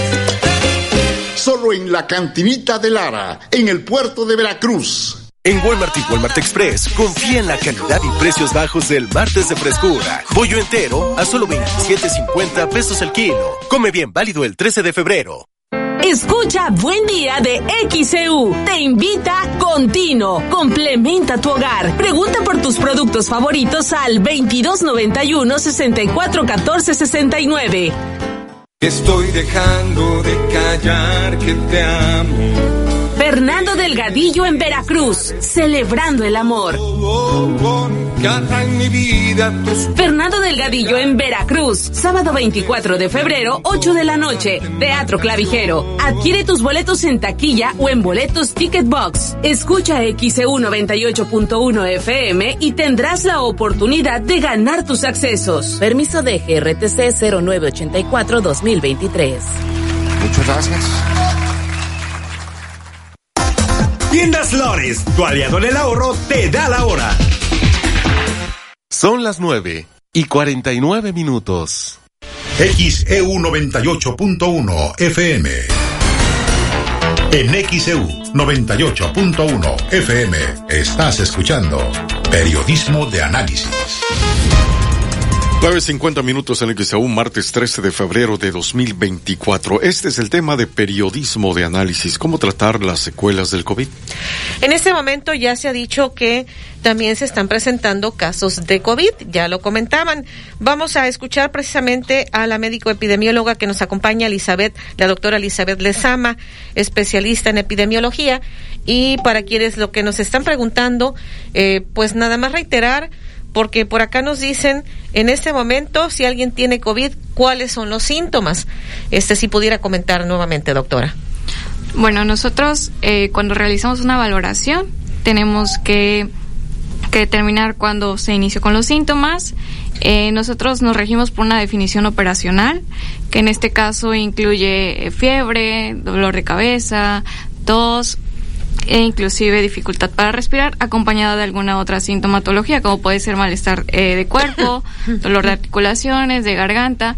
Sin embargo, eh, como ya lo habíamos mencionado, cada paciente presenta diferentes manifestaciones. Ahorita ya por la inmunización que muchos de nosotros tenemos, varía, va, puede variar este cuadro. Entonces, es importante que cuando nosotros comencemos con alguna sintomatología respiratoria, pues acudamos de manera particular para realizarnos una valoración y como dijo también el doctor, eh, también tiene que haber una revisión, no solo no solo interrogar sintomatología, sino también explorar al paciente. Muy bien. Acá otro mensaje. Antonio Martín Hermida en el Estatuto Jurídico eh, dice felicito por el programa pide que si antes de despedir el programa se pueden dar los datos de los invitados. Claro que sí. Rafael Márquez en la colonia Flores Magón dice, tengo 69 años, tuve síntomas leves de COVID y ahora cada vez que me levanto después de estar acostado siento fuertes piquetes en la espalda. Es lo que nos comparte este otro eh, mensaje que nos hacen llegar. Déjeme ver por acá donde me quedé. Em, eh, acá nos estaban compartiendo una experiencia, Crescencio Escamilla Dice, estuve 16 días intubado, grave, me quedaron muchas secuelas que he podido ir peleando por el día a día. El propofol, que es un anestésico con el que someten a uno a la sedación profunda, es un opioide muy alucinante. En verdad, dice, la vida no es la misma después de que pues lo estoy contando, pero pues no es fácil. Eh, no sé si quiere compartir algo, doctor Hurtado Capetillo. nosotros vivimos, este, conocemos afortunadamente muchas personas intubadas que salieron adelante. Tuvimos muchos compañeros que en el momento en que enfermaban decían, a mí no me intuben, no, no, no tuvieron tal vez ese deseo de decir voy a pelear, no, y fueron personas que fallecieron, personas como el señor que escribo ahorita, que afortunadamente pues dieron la, la, el, el visto bueno para que lo pudieran intubar, y claro que hay complicaciones, hay complicaciones en la salud mental, hay complicaciones orgánicas, ¿por qué? Porque una máquina, un ventilador, estaba haciendo las funciones que él requería para seguir vivo y el señor sigue vivo. Pero hay procesos que se dan, procesos inflamatorios, procesos infecciosos, procesos psicológicos, más las condiciones que él hubiese podido tener, más las que está en este momento viviendo. Definitivamente el señor, como dicen, vivió para contarlo, pero sí, en su día a día tiene que continuar eh, cuidándose, checándose por todos lados y estar muy pendiente de su salud. Muy bien. Acá por acá, acá tenemos pues también más mensajes. Señora Ana Jiménez dice, estoy de acuerdo con el doctor. Lo ideal sería acudir a chequeos de rutina preventivos cada seis meses, pero por experiencia propia acudes al centro de salud y si no vas con algún malestar o síntoma, pues no, nada más te ven con cara de que aquí viene usted. Dice, no te reciben si es para solo prevención. Es un tema, dice, también del sistema que tenemos. Si no te ven que estás muy mal, pues no te atienden. Pues mire, yo le diría que institucionalmente las personas sacan cita para pasar con el médico, independientemente de la condición de salud que tenga. Y es el médico general o el médico del primer contacto el que establece si la condición que tiene la persona amerita de algún otro especialista, amerita un manejo exclusivamente por él o amerita una revisión. Claro que desafortunadamente el sistema de salud que tenemos nos lleva a que lo más que podemos atender son a los enfermos. No alcanzan 15 minutos para poder conocer la vida de otra persona y poder saber qué tiene, pero ese es el sistema de salud que tenemos. Por eso yo también decía, hay que tratar de invertir, dése la oportunidad de tener un dinero tal vez y decir, voy con un médico, necesito que alguien me pueda ver, me pueda escuchar, pueda saber cómo estoy. Es su vida, no, no le podría yo confiar mi vida a ninguna institución. ¿Por qué? Porque los tiempos y las políticas no son iguales, pero mi vida es mi vida y eso es lo importante para cada quien. Esta pregunta dice, los que ya estamos vacunados con refuerzo, el que están aplicando, aún así le puede uno dar COVID, este doctor René García Toral. Sí, claro, se está, da- está dando COVID a todos los que estamos vacunados, pero obviamente de, de menor gravedad, ¿no? Los síntomas son muy leves y eso es en parte gracias a la vacuna. Es- sí, es doctor. Eh, bueno, los estudios que hay publicados en este momento con la nueva vacuna bivalente que hay, que tampoco tiene el virus que está circulando en este momento, pero así son las que están saliendo y hay estudios, reduce un 50% la posibilidad de COVID sintomático. ¿sí? 50%, o sea, menos que lo que eh, hacían las vacunas originales cuando comenzó la enfermedad. Así que sí puede dar COVID, aún estando vacunado, pero hay que vacunarse y hay que protegerse, ¿no? Que es muy importante que ya la gente olvidó la protección, el uso de mascarilla en lugares cerrados. eh, el- si una persona tiene síntomas, pues tratar de aislarse en alguna forma para no contaminar a sus familiares, ¿verdad? Hay que tener precauciones. Sí, doctor. Hay que recordar que las primeras vacunas que tuvimos al alcance de nosotros estaban hechas para tratar de disminuir la condición de gravedad. Eh, en ningún momento se dijo que la vacuna ya no te va a dar manifestaciones, o es más, mucha gente pensó que ya vacunada no lo transmitía. Y por eso algunas medidas políticas internacionales, como que el que tomara un avión tenía que ir vacunado, no todos los países lo siguieron porque aún vacunado uno puede estar transmitiendo. Por eso es que algunas medidas, pues ahora ya sabemos que no tuvieron mayor utilidad para el control. Ahora se busca que la expresión de la enfermedad sea todavía menos, como dice el doctor Gilaver, esto es que ni tan siquiera exprese clínicamente alguna molestia. Pero lo primero, lo primero era evitar la gravedad. Y se consiguió, pues si uno ve las, las estadísticas de cómo nos fue en el 2020, en el 2021, y se aplica la vacuna y hay una disminución de la mortalidad, pues uno dice... Es la algo- eficacia de las vacunas, ¿no? Algo pasó. Claro. Si no teníamos un tratamiento, si no modificamos nada y lo único que intervenimos fue con una vacunación y se logró una disminución de más del 90% de la mortalidad, pues definitivamente algún efecto debió haber tenido. Muy bien. Eh, la señora Clarita en la colonia Playa Linda dice que tuvo COVID, ahora padece problemas de memoria, se sofoca, tiene mucho desaliento, se queda sin fuerza y por la noche se le sube la presión a 180 o 200. Es lo que nos está compartiendo. Pues hay que recordar que los problemas de memoria con COVID o sin COVID se van a empezar a expresar en adultos mayores, estilos de vida que tuvimos, medicamentos, enfermedades.